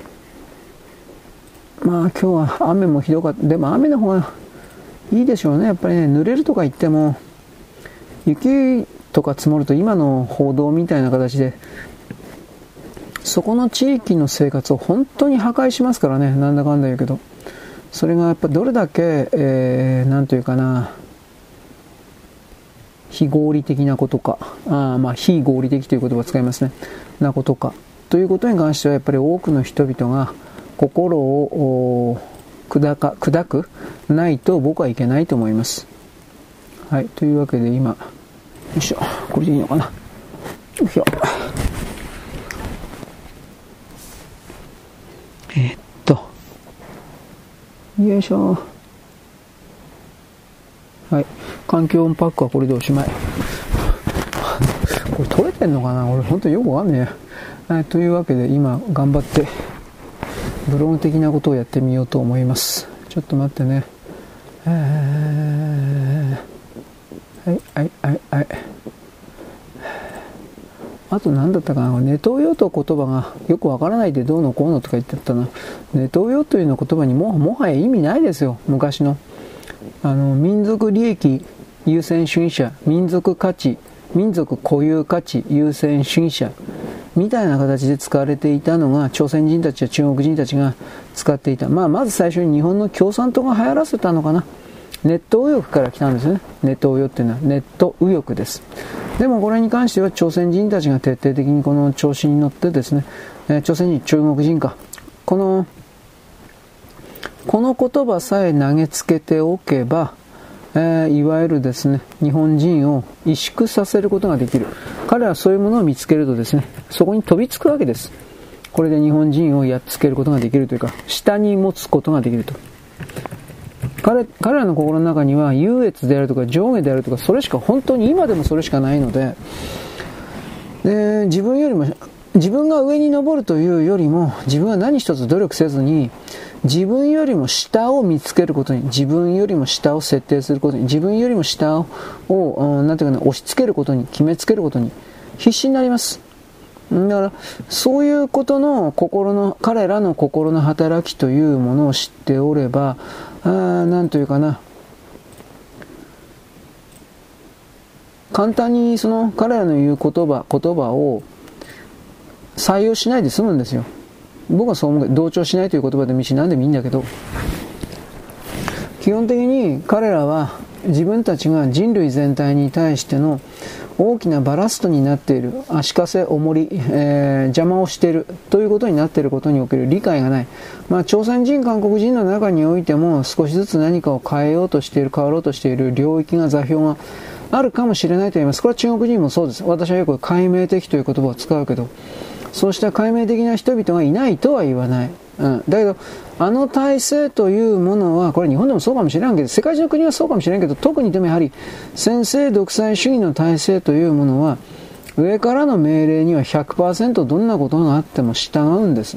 ということは何度も言うけど、これ本当に肝に銘じてほしいんですが、あのー、どんなにいい人に見えても、良心があるとかってやっても、良い心があるとやっても、結局のところこの先制独裁の強い命令には逆らえないのだから、それは結局のところ、あの、良い人ではないということなんですよ。結果的に良い人ではないということなんですよ。この結果的にそうなのだという考え方、この冷酷非常な考え方ですね。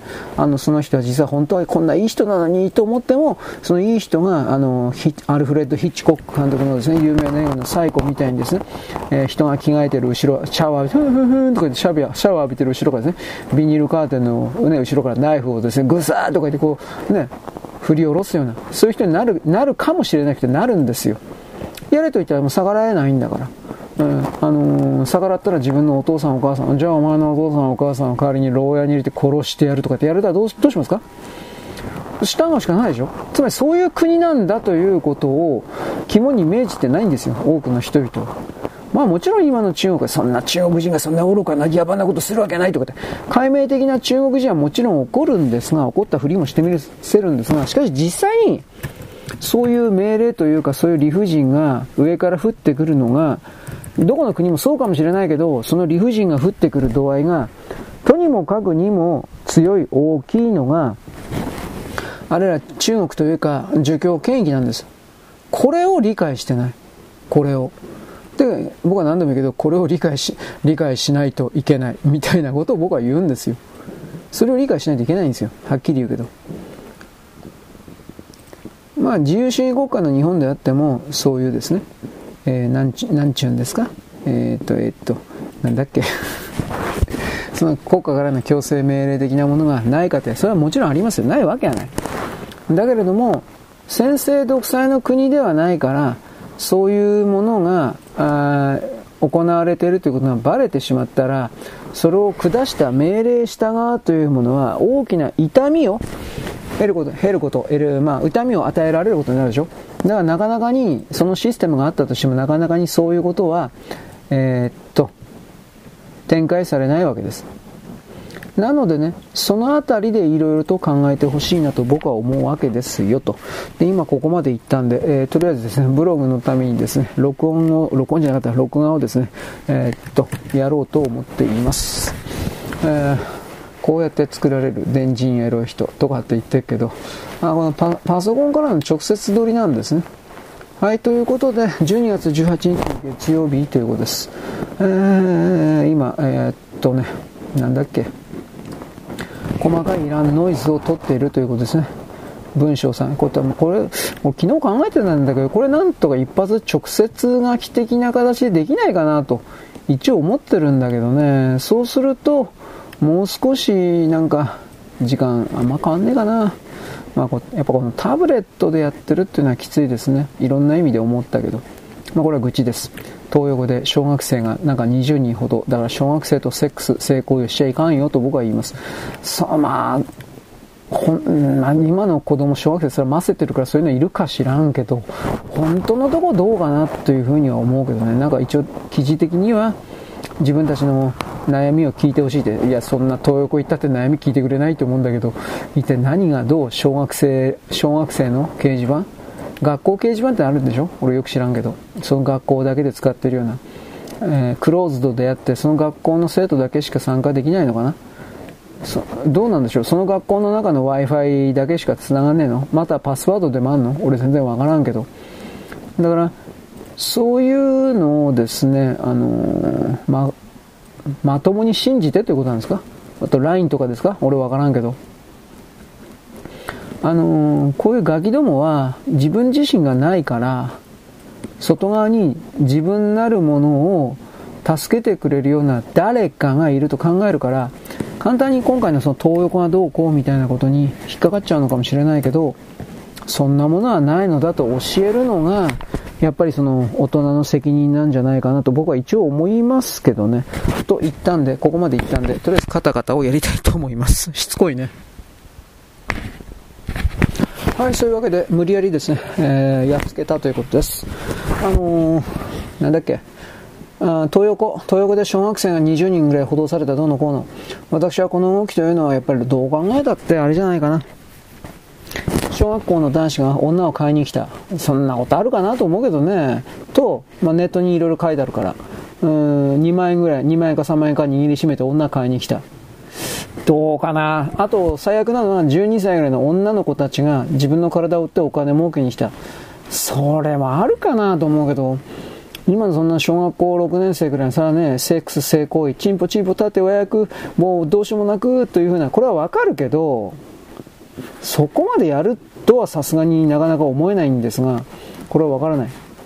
わからんけど、まあ何でも悪いふうに考えたら気がないけどね、僕は一応子供たちを信じたいと思ってるけど、この辺りのその、なんだっけ、ここに来れば自分の悩み事に相談に乗ってもらえると思ってどうのこうのって記事書いてあったけど、どうもなんか本当のことを伝えていないような気がする。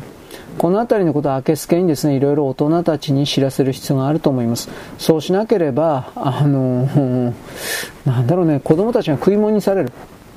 性行為の、人身売買の、性奴隷の。そういうことを踏まえてですね、ちょっとあの、綺麗事ばっかり言わんようにしてほしいかなと僕はこれを思います。はい、よろしく、ごきげんようとここで言っとく。ということでですね、はい、めんどくせえな。今ここで動画のですね、スイッチを切ったと。今ここで音声だけになってます。めんどくせえな。うん、えー、っとね、なんだっけ。ちょっと待って。よいしょ。えー、っと、これ俺何すりゃよかったんだっけああ、これ違うわ。ということでね、東横の子供たち、どうかな、まあ、12歳ぐらいの男ださ、チンチン立つしね、勃起もするしね、場合によっては精通というか、まあ、オナニーもしてるだろうからね、それはやるなって僕言うんじゃなくて、まあさ、立ってたって仕方ない。これはわかるけど、どうだろうか、東横の女みたいな女にチンポ立つかな、12歳だったら。クラスメートの女に対して立たないかな。裸にしたいとか、ね、いやらしい、いやらしいことをいっぱいしたいとか、クラスメートに対して思わんかな、大体。僕は、僕は男なんで正直に言うけど、クラスメートに対してはそういうふうなことは思うけど、年上の女にな、だって年上でしょ ?18 とかぐらいでしょ ?18、19、20ぐらいでしょ？そういう女に金持ってって、姉ちゃんやらせろや。ちょっと、小学校6年生、5年生さすがにそれは俺は言わんと思うけどなと、甘いですか？僕の考えは甘いですかね？と僕は言います。わからんわ、こればっかりは。わからんけど、あとね、これは男ですね。男は、チンコ入れて出しちゃえばそれでおしまいですが、悪いけどね、言葉は悪いけど。問題は、12歳以下の、12、11歳ぐらいの女の子ですよね、これどう見たって。それが結局のところ、あのーどうだろうね、性に対する幻想を持っておかしなことをするという言い方を言えばいいのか、俺わからんけど、東横に行って売春して、で、あの、お金稼いで好きな、好きなもん、洋服？わかんないけど、それを買うだとか、そんな12歳がいるとは本当は思わんけど、うーん、でも仮に言ったら、まあ、どうなるかなという言い方は一応あるね。いたらよあるね。なんでかっつったら、それは本当に、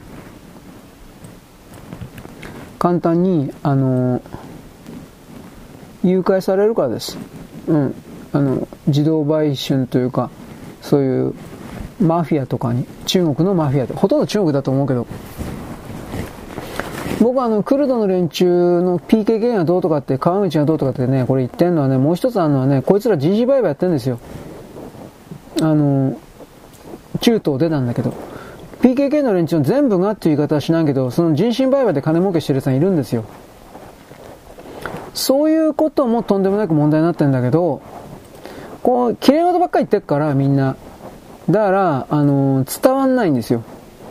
PKK の連中がそういうことを人身売買、子供の奴隷売買みたいなことしてるっていうことに関して言わないから、だから問題、ことの問題がぼんやりしてるんですよ。そういうことをする奴らに対して、まあ、全部がそうじゃないって、それは何だってそうじゃないですよ。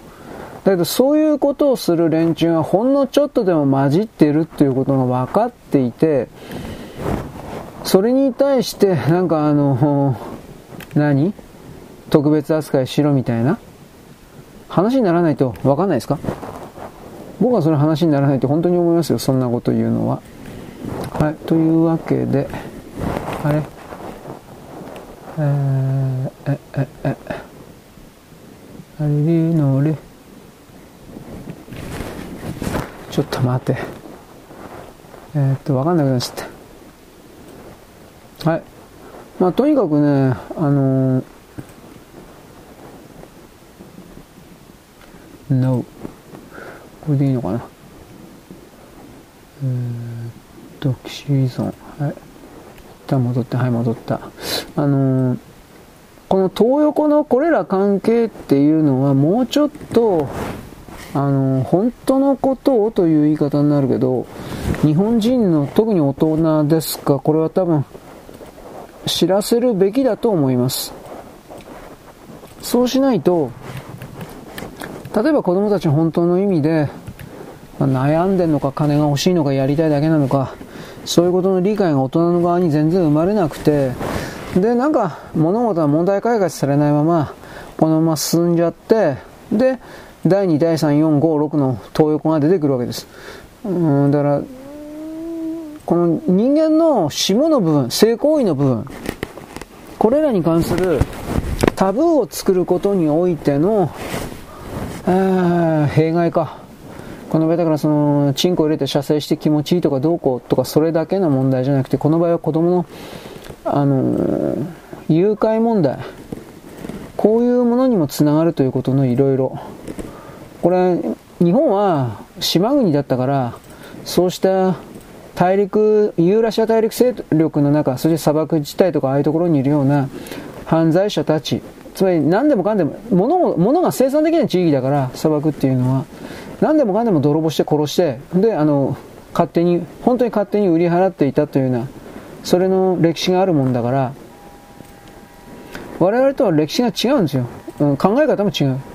で、結局、ちょっと待って、あのー、そういう自分たちの人道にもとるような犯罪をごまかすために彼らは例えばキリストだとかユダヤだとかイスラムだとかそういう宗教的な概念を発明して、えー、神の命令だとか神の恩恵だとか神が与えてくださったとかそういう言葉の文脈を作ることによって巧妙に自分が本来は取らなくてはいけない責任から逃げてきた回避してきたという言い方を僕は実はそういう視点を持っているのでこれは中東地域の宗教に自分の魂を完全に掴まれてしまったような人っていうのは基本的には信用してないんですよ、全く。また信用に値する存在でもないと思ってるし、どのようなエリートであろうが、なんだろうが、学歴があろうが、金持ってようが。うん、だからその観点で、ちょっといろいろとですね、えー、えー、ちょっと待って、これは、なんか間違ったかな？間違ってない？まあいいや、これで。思うわけです。いろいろと。あまたこの変なこのブックマークの変な処理が出ちゃった。えー、っとねあれ？よいしょ。あれりゃあのりゃ。よいしょ。ちょっとお待ちください。ということでですね関係ないんですがよっこいしょ。コントロールへのコピー。あれ？やっぱり処理が遅いですねでもこの処理が遅い時っていうのは大体なんですがえー、っとね大体なんだけどなんだっけ、Windows のアップデートか、が隠されていることが多いんですよ。私の場合特に。だ Windows って、俺 Windows 11やったことないから知らないんだけど、必要なんかとも思ったりするけど、ちょっと待って、寒いよ。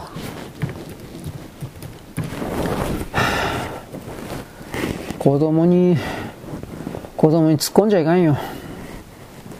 難しい理屈抜きで俺は本当にそう思うけど、壊れちゃうよ。冗談抜き。それが、女だろうが、ホモの男だろうが、肛門が壊れるよ。あと女子性器が壊れるよ、そんなことしたら。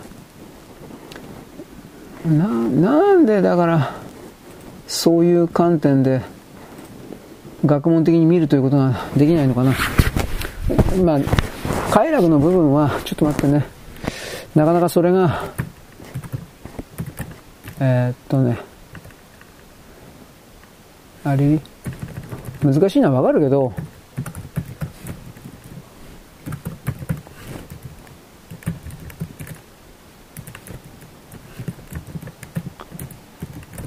なんか俺前にも同じタイトル使ったんかもしれんな、これ。なんか出てきたけど、まあいいや、めんどくせえから。はい。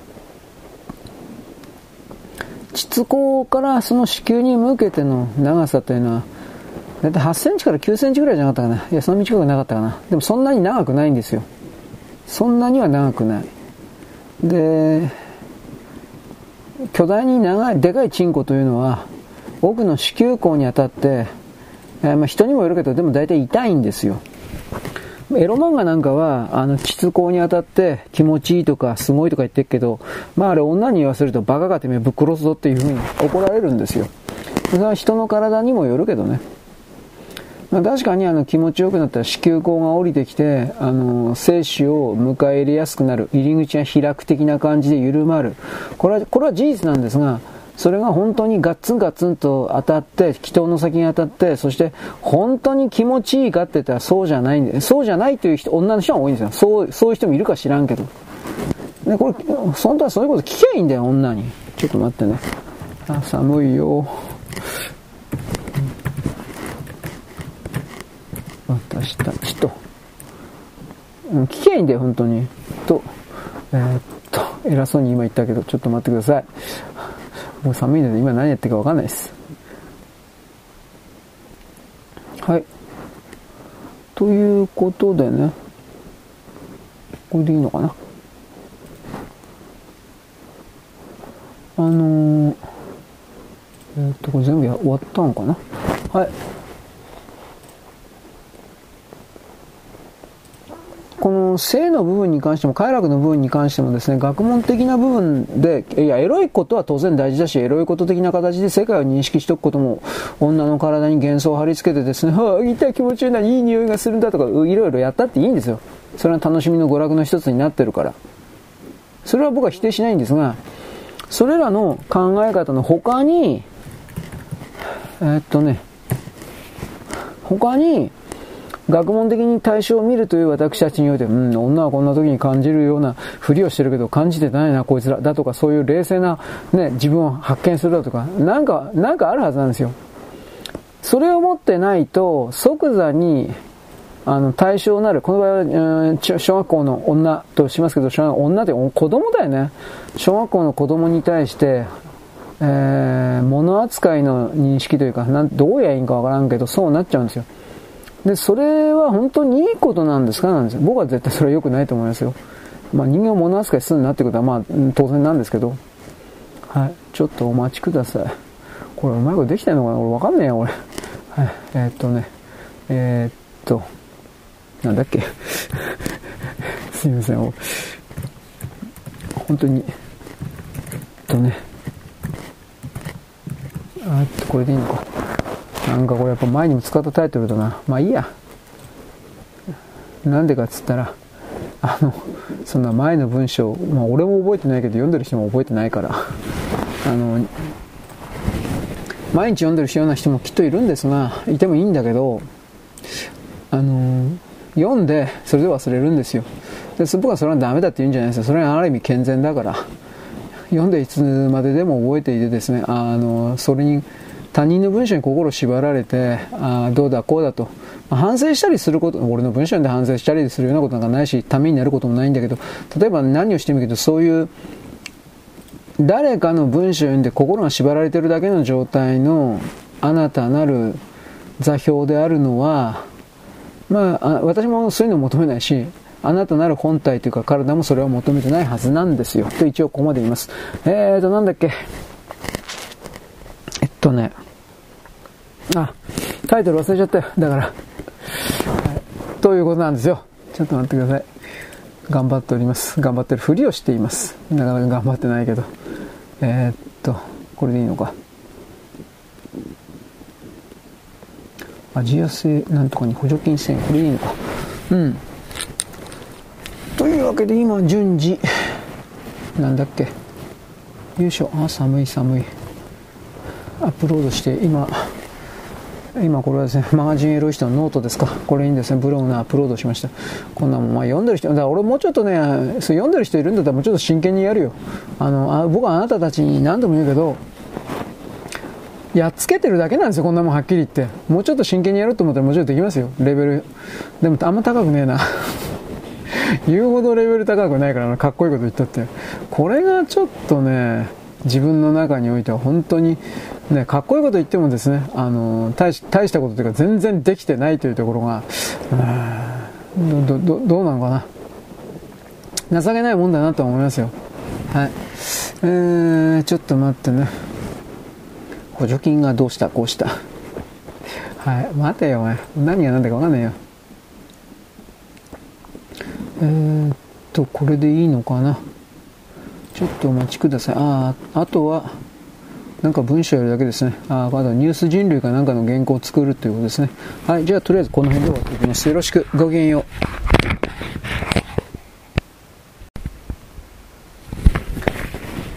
現在は2023年のですね、えー、と12月の18日の月曜日であります。私はですね、ひいひい言いながらですね、今度アップロードしています。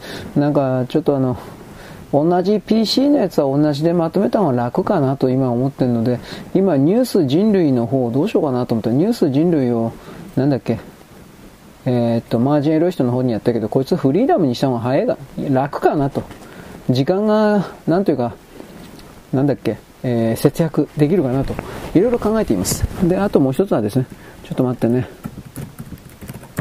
これあの、何でもいいけど、スポッティファイ必ずアップロードされるわけじゃないんで、なんかじゃなくてアップロードに失敗するっていうのは結局、ファイルが壊れてるっていうふうに僕は、ファイルが壊れたと彼らが認識したっていうふうに捉えるんですが、うーん、その辺はやっぱ動画サイトじゃないからですね、やっぱりね。そういうことを思います。だからやっぱそれは、あのー、えー、っと、融通が効かないということになるんですかね、これは。はい、ということで、えー、っとね、いろいろと、何喋ればいいかな？えー、っとね、ちょっと待ってください。自分が何やってるかわかんなくなった。えー、これでいいのか？はい。あファイルエラー出ましたね。じゃあダメだ。はい。というわけで、ファイルエラーが出たら、もうこれ電池エロしてもうやらないです。なんでこうなるのか僕にもわからん。うーん、なんでなんだろうね。えー、っとね、ちょっと待って。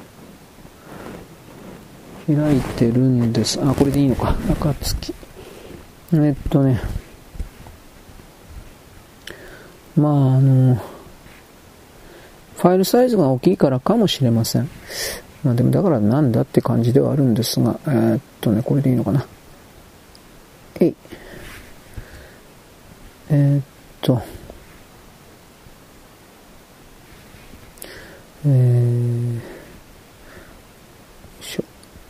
よし。よっ。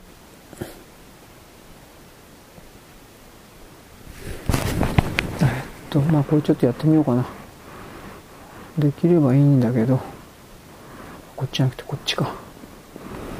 うーん。まああとは、思うような、まあ、PC でね、これ画面撮ってるっていうことになるんですが、思うような変換というか、ファイル生成にはきっとなってないんだろうなという言い方しかちょっとできないです。はい。うん、寒いよ。えー、ニュース人類ですね、これ。1218と。1218。これいいのかな？あれ。1218。なんか、あの、このプレビュー生成するのはいいけど、結局、あ、これは大丈夫なんだ。よくわからない。やっぱファイルの長さかもしれんな。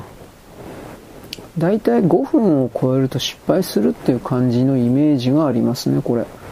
うん、まあいいけど。ということで、えー、っと、あ、違う。えー、っと、えー、っと、無題。いらんファイルは削除しとかんと。もうわけわかんない。うん。エピソード削除。はい。あ、コースレーンやな。はあ、環境パック1、2。これでいいのかな？環境パック。はい。まあこれでいいとしよう。えー、っと、ちょっと待ってね。なんか右行ったり左行ったり大変ですね。うん。はい。まあ、なんとかなってるだろう。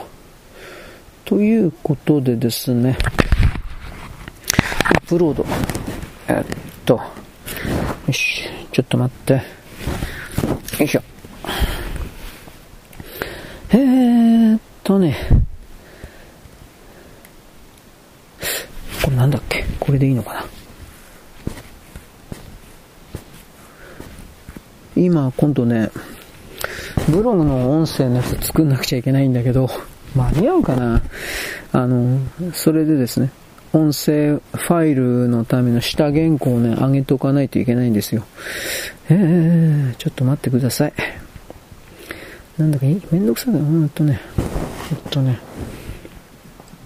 えー、っと、チャンネル形成、チャンネル作成。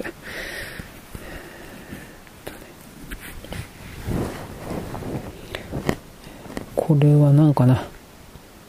どうしようかな、これ。よいしょ。チャンネル。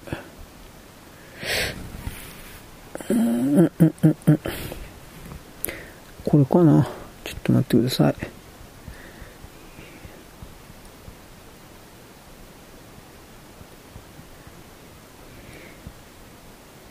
えー、っと。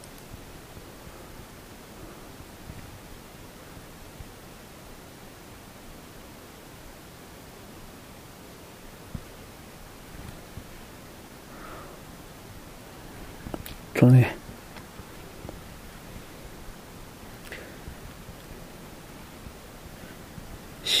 これでいいかな。えー、っとね、よいしょ。これでどうだ？よし、チャンネル作成になってんのかな。えっとね、まあこれいいや。もうめんどくせえ。まあこれ後で使ったりすることあるんでね、めんどくさいですよね。ちょっとお待ちください。これだ。あれ、来たかなあれ来てないし。なんでやね。よいしょ。いった。というわけで、アップロードをしておりますと。うーん、よ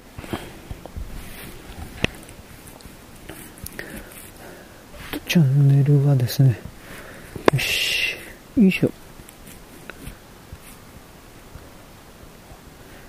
いしょ。よし、これでいいや。いいのかどうかわかんねえ。と。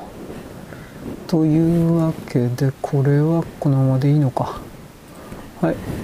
で今から僕はですね、えー、と配信の方の努力というかいろいろやってるつもりでございます。うんまあこれもまためんどくさいんですけどとりあえず12月1月ぐらい本当はあなたもそうだと思うけど俺も忙しいんでね今みたいに余裕がないんですよ。ないったらないの。本当に余裕ないの。というわけでもうカツカツのギリギリでなんかいろいろ詰めながら頑張ってやっているつもりではあります。それがいつもうまいこといかんもんだからね。人間は人間なんてっていうかそんなもんではあるんですが。よし。はい。えー、っとアップロード完了。私の城下町。えー、っとね。まあこれでいいんだろ。えー、っとね。なんかいっぱいあるから。いしょ。すべて選択して、こいつだけ残して、あとはゴミ捨てると。はぁ。なんか生成ファイル多すぎ問題。はい。えー、っとね、今、えっと、なんだっけ。ああ、そっか。ブログを、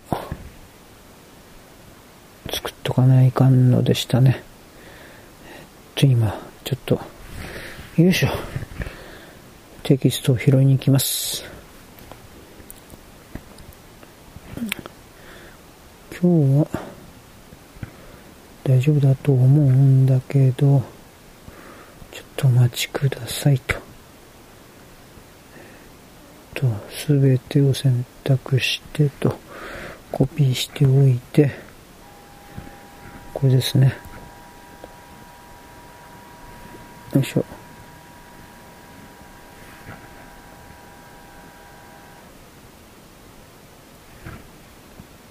あれ？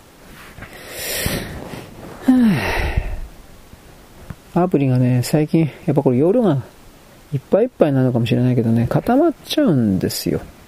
アプリを閉じる。で、まあこれでギリギリどうかしら。うん。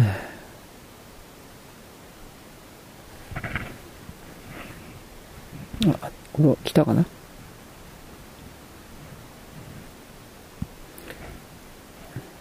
ついたと。えー、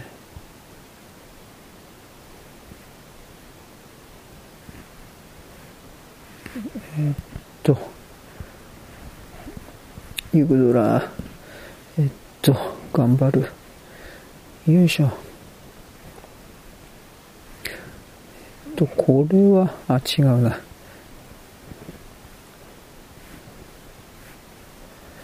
すいません、今いらない。文章のいらんところをカットしております。これでいいのかな？はい。はい。よし。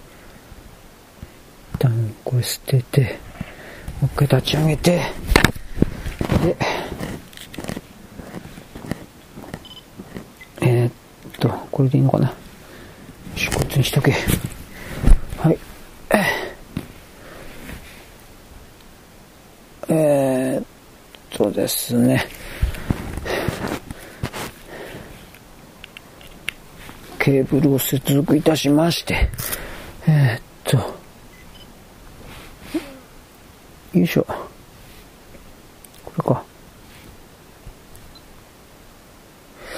よし、これで多分うまくいってるだろう。はい。ということで、録音は、あれ？うまくいってなかった。止まるんだよ、なんでか知らないけど。まあいいです。あんま良くないけど。時々そういうことがある。原因が分かってない。よし、もう一回チャレンジ。あ、これダメだ。えー、っとね、音が入っちゃった。これはダメだ。よいしょ。よいしょ、よいしょ。はい。なんかの関係でですね、これがダメになっちゃうことあるんですよ。はい。ということ、ということで、一旦、こうして、こうして、これは、あれ再起動をかけた方がいいんです。えい。はい、ということで、はい、僕は今から配信の準備いたします。よろしく、ごきげんよう。現在は2023年の、えー、とですね、12月の18日の月曜日であります。私はですね、オートマとか、マニュアルがどうとか、別に別に私はオートマ乗ってる人だから、こんな、こんなクズ野郎はこんなことは言っておりません。まあ、言ってる風に聞こえるんだったら、それはあなたの問題だって私の問題ではないのだ。というふうにいつもこういうふうに人間工場をやっておりますけれども、あの、何かを得れば何かを失うわけです。オートマを得た人は楽ちんだから、楽ちんだからダメだっていうわけじゃないんですが、多分何かを失っています。それは何かというと、体感感覚というものです。肉体の体感感覚です。反射神経であるとかですね、えー、とっさの時の移動、うん、なんていうかな、あ、危ないとか、行くよとかってなんかやるでしょ？そういう時の感覚がおそらくはマニュアル車の人よりもオートマの人があ多分鈍いと思います。ただし今のオートマ云々というのはアシスト機能がいっぱいついてますんでセンサーとかね自動で止まるとか。そういう条件で比べるとやっぱりそれはオートマ車の方がいいように見えます。しかしそのそれらのセンサー的なものがゼロオフになっている状態で果たしてあのなていうかね、えー、子供の飛び出しだとかなんかいろいろ。これがですね本当に対応できているのかというと僕は個人的にはそれは疑問だと思っています。なぜならば人間は楽ちんな側に溺れてしまうとですね肉体の各種機能が衰えるからです。目に見えて。びっくりするほどに。なので僕はですねまあまあ、まあ、車好きだからっていうのもあるんだけど マニュアルにもこだわるというかそういうことでもあります。だから僕はその CVT だったかな。ちょっと前にまあだいぶ前かな出た。えーと、オートマとはまた違うんですがでも概念的にはオートマですね。無断変速なんたらかんたらってあるんですよ。まあこれにしたところでアクセル踏みアクセルとブレーキしか使わないんで僕はこれも正直好きじゃないんですよ。うん。で僕は好き、ね、マニュアルが好きだからってだから繰り返すけどオートマってこんなやつはクズだみたいなこんなことは別に言ってないですよ。ね。言ってないけど しょうがないやつら。いやこれこれも言ってないと思うんだけど人それぞれです。ただし僕はオートマ限定免許のみで、えー、車というものをずっとやってきた人というのはうん多分何か大きく足りないっていうかそういう言い方をします。ただし自分の人生において他のね、えトラクターであるとかですねクレーンであるとかそういうものを踏まえてのオートマテマニュアルか。マニュアル的なものを運転する機会は多分死ぬまでないからそれはそれでいいのかもしれません。どうなんですかね、ただね、あのオートマというのはいざという時に緊急事態の時に、ね、例えばこの間、昨日行ったでしょ、昨日か、え雪にはまってどうのこうの、これはですね、えー、多分脱出しにくいしにくい車だと思いますよ、普通に。ただしどうなのかね、あのトルク、つまりあの馬力をかけるときにおける、うーん、オートマの方がいいのかな、最近、最近の一番新しいオートマってどういう感じの、乗ってみないから分かんない、一番最近の新しいオートマっていうのは。あの特にトルク、えー、馬力、えー、荷重の、つまりあの、えー、っと、えー、っとね、ぬかるみ道を走破するだとか、なんかそういう意味の。そういうのはね、まあ、トータルで考えると機械に任せたのは楽ですよ。さっき言った CVT とか含めて。えー、自動制御でやってくれるから、本当に楽ですよ。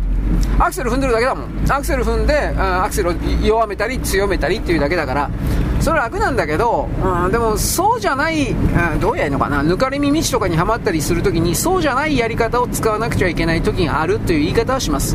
まあ、主にですね、それは低い、えー、ローギアですね。1, 1速2速とかを使うときにおいてちょっと違う使い方ありますよということなんですが。あともう一つですねあなたは、まあ、ジープなんかはあるのかな？スーパーローというのがあります。えー、S、S ローとか、多分ハイローとかになってんじゃないかなと思うけど、これはさらにいわゆる一速だとか、えー、っとバックよりもですね、えー、っともう一段階低い、どういうのかな、スピード全く出ないんだけど、馬力だけはあるよという風なギアがあります。スーパーハイか、スーパー、スーパーローだったかな。これは多分トラック、軽トラ、普通のトラックの、でっかいトラックはないです。ほとんど軽トラじゃないかな、これ、スーパーローがあるっていうのは、スーパーローまたはハイローか。ジープ、もうスズキのジムニーも憧れんことはないんだけど、うーん、でも多分、その、なんだろうね、そんな山を走破するだとか、斜めの坂35度とか40度みたいなところ登るだとか、そんなことないんで、で、ここだけの話なんだけど、あのジムニーだとか、いろいろあるでしょ、パジェロとかね、K, K の。あれの、あのアクロ走破性能というのは、正直こ、ここだけの話ですよ。軽トラとはあんま変わらん。だからその軽トラという軽トラックというものに対して多くの人は知らないんですよその性能であるとか。実際誰も乗らないから。うん。でその状況であの軽トラって何もかもをあの全然開発してない車なんです。変なこと言うけど。でただ走るだけ。だ逆の意味で言ったら開発するととんでもなくそのなんというかな。うん特化された車になるという言い方になろうかな、うん、そういう風になるんですまあでもそこまでやる必要は人はいないですけどねあの僕の言ってることは多分分かんないと思いますあ気になる人はですねえー、っとねえっとね軽トラで改造だとかカスタムとかって言えばですね、多分エンジンとかカリカリに改造してるバカたちのですね、え、ブログだとかなんかそういう記事には巡り合うと思います。で、早くしてどうすんだっていうのは根本的にあるんだけど、正直言うけど、君たちはバカじゃないのかと僕は個人的に思うんだけど、そんなことで怒られるんで言わないだけなんです。はい、スーパー情報。いつも挿入してますね。あ今日は食べ物のことではありません。今日はですね、犬を探してくださいという張り紙をですね、そのスーパーで見つけたんで、その非常にね、ちょっと困ったなと思うのは、非常に臆病な犬だそうです。目があっただけで逃げるそうです。いや、ちょっと、逃げるそうです。で、なんかよくわかんないけど、植え込みだとかですね、家の影だとかですね、ドブの側溝だとか、とにかく隠れてるはずですと。で、あのー、探し、人間が探しているという気配を感じただけで逃げるそうです。いや、そんな無理だろ、お前。いや、いろいろ書いてありました。非常に臆病なんで、とりあえず、ね、あの、見つけたらですね、えー、なんだろう。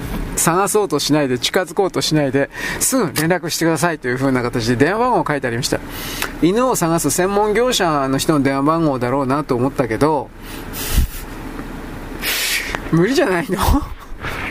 もう素人ながらそれを強く思いました。そんな臆病な犬は多分外に出て、多分どこにも戻ってくる。多分室内外だったんじゃないかなと思うんだけど、そんな感じの犬でしたよ。写真写りでは。思うけど、まあいろんな意味でちょっと難しいんじゃないかなと個人的にすごく思いました。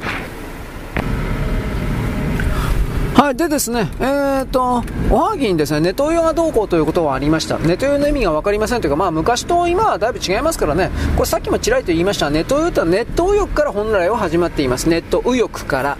つまりあのその民族の、日本民族、日本民族価値、固有価値、固有の利益を守るんだ、みたいな形。これは、どんどんとですね、悪い方に意図的に変えるんだったら、排外主義者になります。その上位、外国人は全部ぶっ殺せ、みたいな形になります。で、あの、いわゆるこの言葉を使ってるのは、あ極左、日本共産党系、日赤、ああいう人たちと、あとは中国、韓国、北朝鮮、大体のところはそうです。で、結局その彼らがこれをあまりにも多用しすぎた、やりすぎたせいで、ネトウヨという言葉の意味がだいぶ変わりました。それはね、ネトウヨイコールバカだとか、ネトウヨイコール知的障害者、後天的知的障害者、つまり演算能力がない人という言い方私よく使いますが、えー、っとね、自分自身の考えが絶対だということに凝り固まってしまって、それ以外の考えは認めないということの立場の人だ、リベラルだとか何とかも全部そういう意味においてはネトウでしょう。これここで右翼じゃないでしょ。あの結局ね、そういう他の、こういう人たちは自分の考えてる理想という、LGBTQ も何でもそうですが、自分の考えてるその考え方だけが正しくて、それ以外はダメだという風な前提から入って、そこから絶対動かないんで、僕はこれは脳幹が壊れてる人と言います。脳みそ、幹と書きますね。幹、えー、幹、枝葉の幹ですね。脳幹が壊れてる人たち、つまり呼吸ができないというような人たちなんですけれども、そういう意味でバカということです。うん、だから、あのー、民族固有価値観という風な、そういう意味だけではもうだいぶ変わっちゃってね、あの、さっき言った中間北朝鮮、極左が使いすぎて、結局自分に従えという風なあ心を持っているような人たち、無条件で。だからそれ左右ほとは関係ないですよ。だからネトウヨの類義語でですね、なんだっけ、パヨクだったかな。パヨパヨチングから来てますね。これも朝鮮極左たちが、本当はそういう自分たちを褒めたたえる意味でパイプ役チングだったと思うけどなんか使っていただから結局従えということを前提に人に押し付ける投げつけるという人たちっていうのはと僕にとっては敵なんで俺の自由性を奪うなという人なんでそういう意味においてネトウヨという言葉というのは僕はバカの代表僕はバカなんででその僕はバカを演じることによってもともとバカだけど演じることによってですね、あなたに、ああ、やだわ、この人バカなんだわ、みたいな形に送るんです一応、言葉が繋がるというか、受け止められるというか、ぶつかるでしょ？ぶつかるという言い方ですね。しかし、それも飽きられると、それすらもですね、無視されるんです。あの、日赤、極左、中間北朝鮮、ネットの中であまりにもこのネットを乱用したせいで、ネトウヨをキーするというか、相手にされなくなってます。このネトウヨ、ネトウヨという言葉を投げつけることによって、日本人に偽の罪悪の気持ちを発生させて、そしてそのことにです、どうもすまんかって私たちは中間北朝鮮にひどい目を、ひどいことをしました。というような形でエネルギーとお金なんかを無償で、無条件で差し出させることを言葉の力だけで仕掛けてるんです。私はだからマスコミメディアとかを含める、左側を含めるこの言葉の力でなんとかでなければならないとかって、僕の、僕の文章もそんなばっかりだけど、なんとかでなければならないとかって言って、チラチラとこっちに早くやれよお前というふうに人に命令するようなこういう奴らというのはもう人類にいらないというふうに決めてるんです。地球がいらないと決めた。こういうことまで言います。だから、これからそのですね、非、つまり人に対して、えー、支配を求めているような自分の姿に気づかないような人間が、超過死亡の形でどんどん死ぬというふうに僕は勝手に決めてるわけです。そのように思うことが大事なんです。どうせわからないから。本当の意味における世界の流れというものを我々はその、なんだろうね、超能力的なものであるとかいろいろ含めて知ら、わからない。幽霊の世界は見えないし、エネルギーの流れも見えない。だから、そういうことを踏まえてですね、えー、自分はこのように思う、このように決めるということの連続で世界を渡っていく。認識し渡っていく。おそらくそれしかないんだろうなと僕は思っています。まあだからそういうことやったってどうせ間違ってる。何をやったって間違ってるんですよ。人間なんてはっきり言って。こんなことは逃げのように聞こえるけどね。エネルギーが大きい座標というものが外側にあるとして外も内もないけど外側にあるとしてそれらの座標がお前のは違ってるよ。これは違うよね。って言ったらそれ違うんですよ。エネルギーが大きいから。わかります？だから本来における人間の認識における正しいとか違うとか神だとか悪魔だってそれは観測者のその人が言ってるだけであってその人にとっては真実かもしれないけども、えー、全体なるもの人間世界全てなるものにおいてそれはですね完全に全て適用されるような最適な合理的な回答ではないんです。こういう、だ思想というのは全部そうです。思想も信念も宗教も何もかも。この世界におけるですね、えー、なんていうかな、えー、みんなが信用できる、信頼できるものって製品であるとか、物質が固定されている何かにおけるですね、新製品だとか、そういうものだけなんです。で、これも結局再現実験やってるだけなんだよということ僕は言いましたが、そうした、ちょっと、まあ多分ね、こんな考え方教えてくれないんで、誰もね。うん、そういう違った考え方も、ちらっと持っておくということです。これが正しいとか僕絶対決めつけはしないけどね。いろいろあります。はい、よろしく。ごきげんよう。現在は2023年のですね、えー、っとね、なんだっけ、12月のですね、18日であります。私はですね、現在においてですね、えー、っとね、過去のですね、いろんな探偵小説をですね、実は読み直しております。えー、っとね、大体のところはですね、ダシールハメと呼んです、実は。ダシールハメと知ってますか？知らないでしょうね。ええっとね、マルタの鷹ってご存知ですか？と一応言っておきます。知らないかな？まあ、そういうのですね。あとは、江戸川乱歩の黄金虫であるとか、えー、あと何やったかな ?813 の謎。これ多分違うな。ああれはなんかルパンシリーズだったな。ルパンシリーズ書いた人誰だったかな？モーリス・ルブランか。ルブランのやつもまあ一応、まあこれから読むんですが、ルブランに関しては。ただ、えー、っとね、ちょっと待って。で、過去の、その、推理小説的なものを見たときに、うん、まああのね、人間は昔からその犯罪は当然やってきたけれども、まあ、悪いことをするやつというのは、何にしたって同じなんだなというふうな概念をですね、今更確認しております。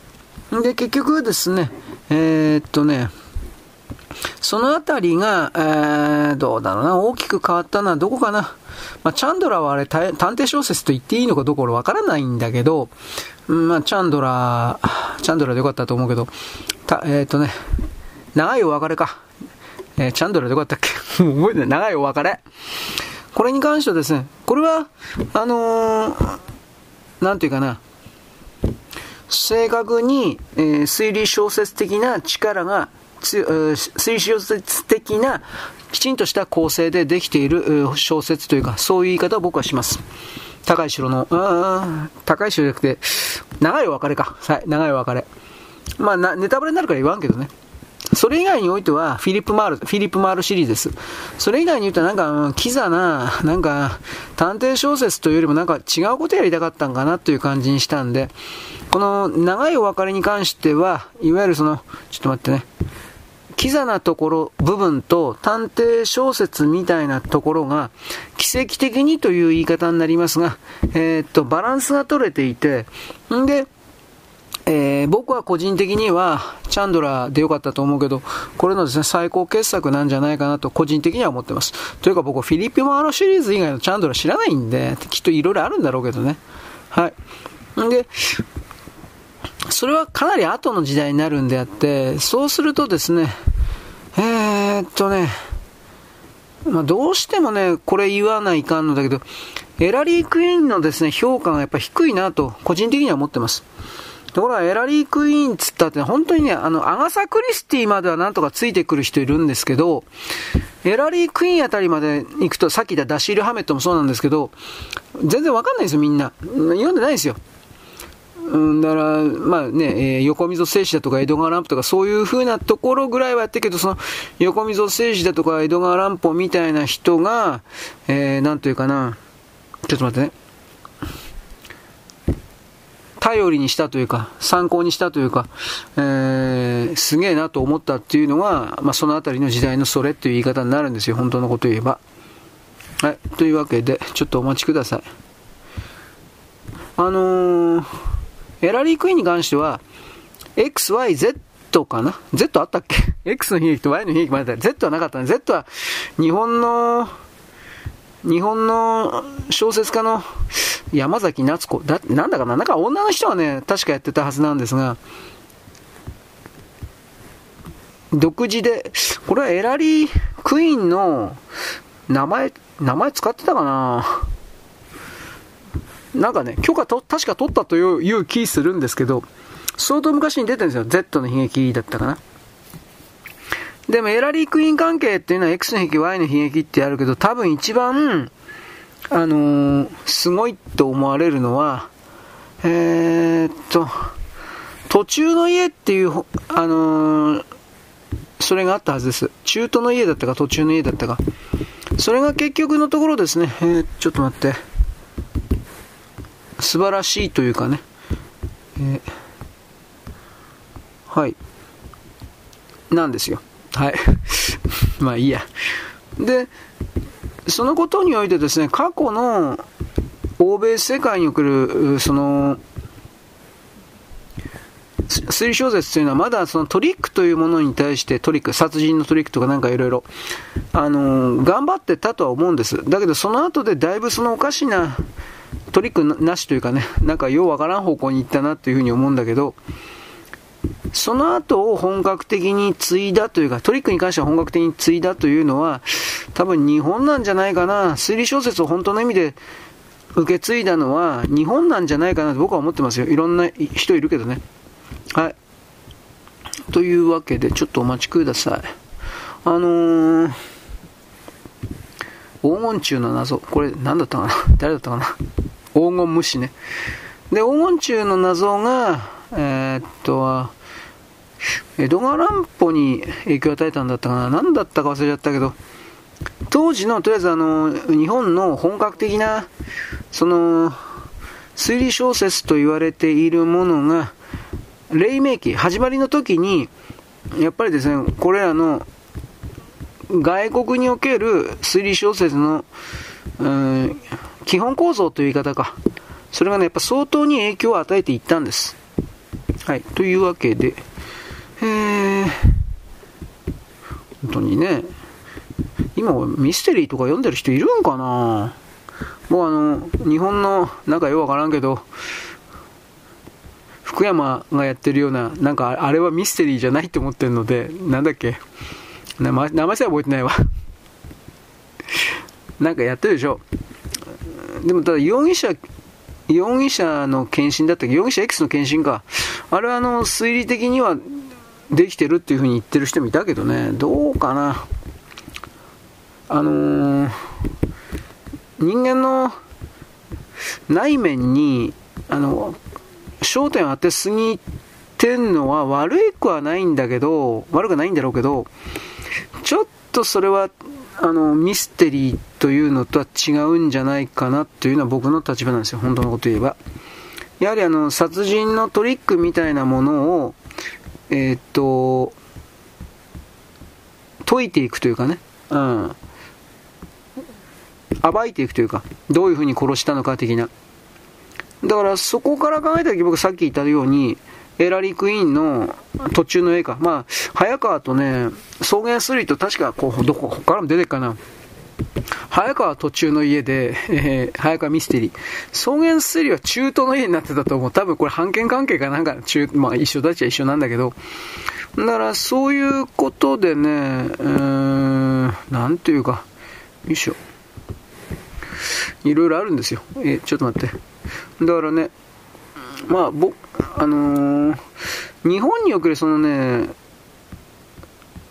ミステリー、相手の何かのトリックを暴くっていうのは、じゃあその、狂気をどこに隠したかうんなんていう、それもあるんだけど、多分一番、その、発達したというか、極まったのは、他の世界にもないのは、西洋世界にもないのは、おそらく、あの、列車のやつなんですよ。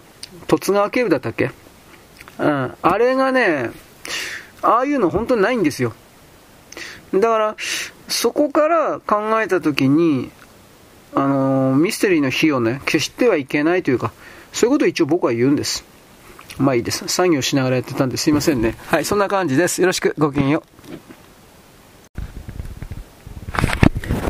現在は2023年の12月のですね、えっ、ー、と、18日のですね、何曜日かな、えー、何日かです。もう、え、っとね、今日、僕はあの、今、文章をですね、え構成しながらやってるんですが、あ今日は時間ないから全部できないな。よかったな。まあ、しょしょうがないんで明日に回そうかなと思っています。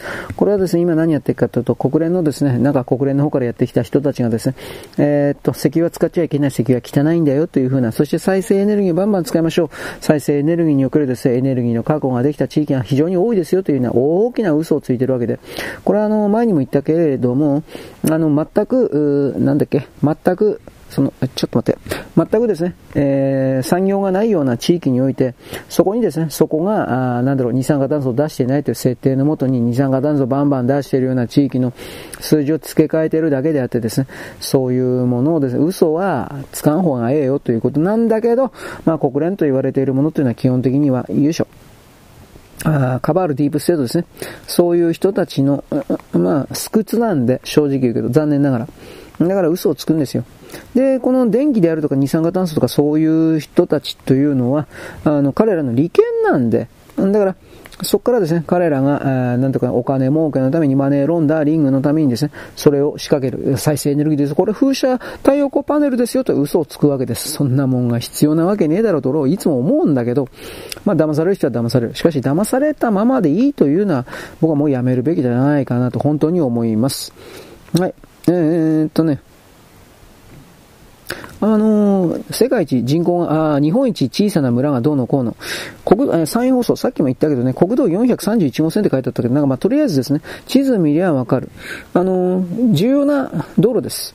で、そこの重要な道路のですね、人々が通過するようなポイントに、えー、えー、なんていうかな、村がある。変な言い方だけど。だからその村においてですね、えー、子供が、人口が増えてるとか、そういうの。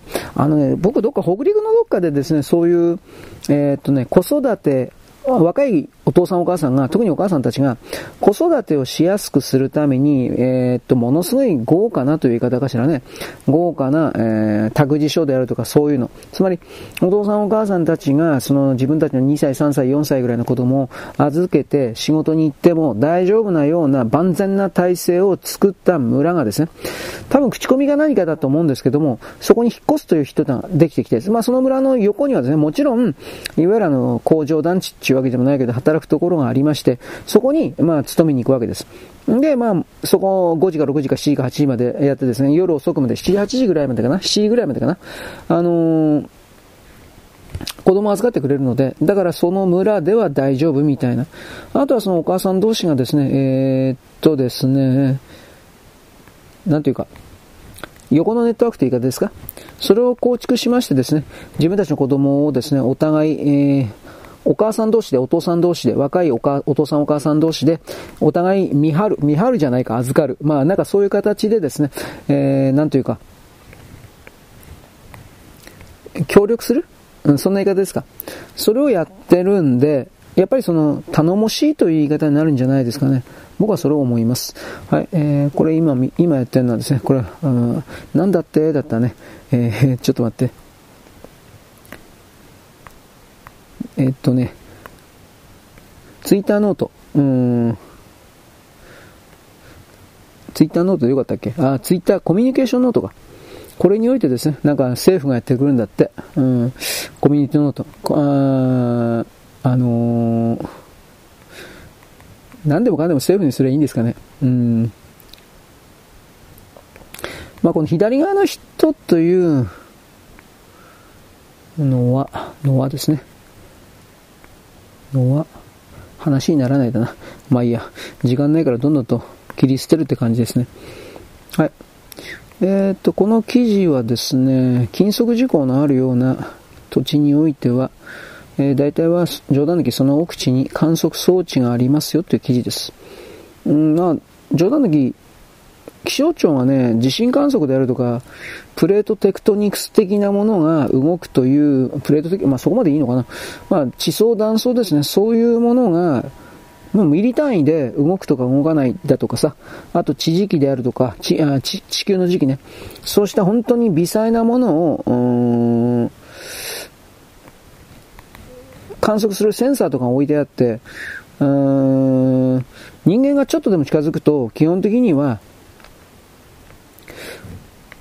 誤動誤動作を起こすんで、だからそういう風な形で、なんだろうね、これ多分自衛隊関係が例えばあったりしたら、あのー、幽霊が出るとかね、妖怪が出るとか、熊が出るだとか、まあ、どうでもいいから人間が近づかないようにするための様々な情報戦というか、それをやっているということはあるのかもしれないなという言い方はします。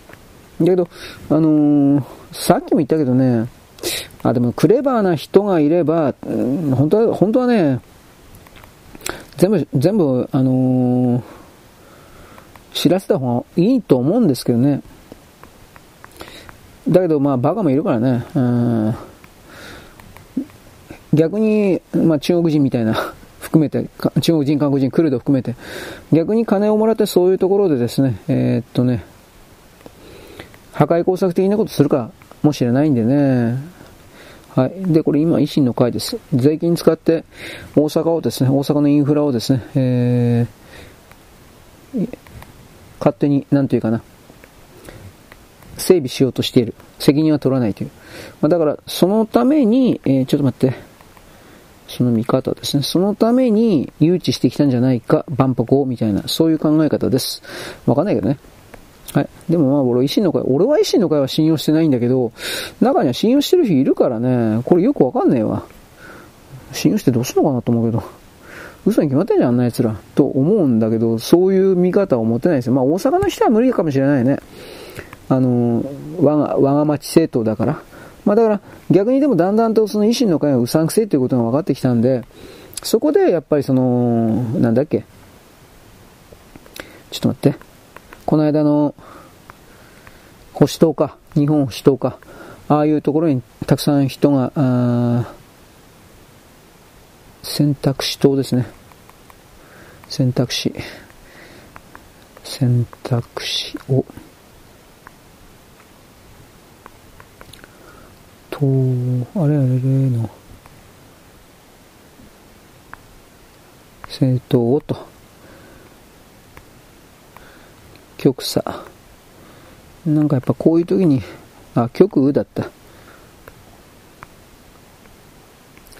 まあ、あの、今ドイツのですね、選択肢とうんぬんかんぬん。これはあの、ドイツの与党がもう本当にもう綺麗事のリベラルやりすぎたんで、自分たち経済政策だとか移民であるとか、そういうことをですね、もう任せたくないと。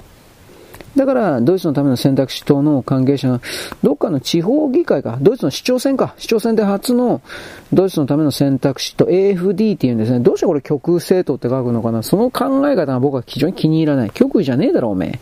と思うんだけど、いろいろとですね、それを思うわけです。はい、ちょっと待って、もう一個かな。あー、もう一個ぐらいにしとくわ。これ、アンミカですね。うん、アンミカの話は嘘なんですよ、これは。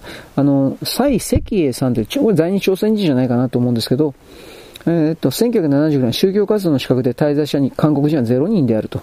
うん。えー、これは結局、アンミカどうのこうのやつですね。えー、ちょっと待って、アンミカ参考って書いた方がいいな。アンミカ。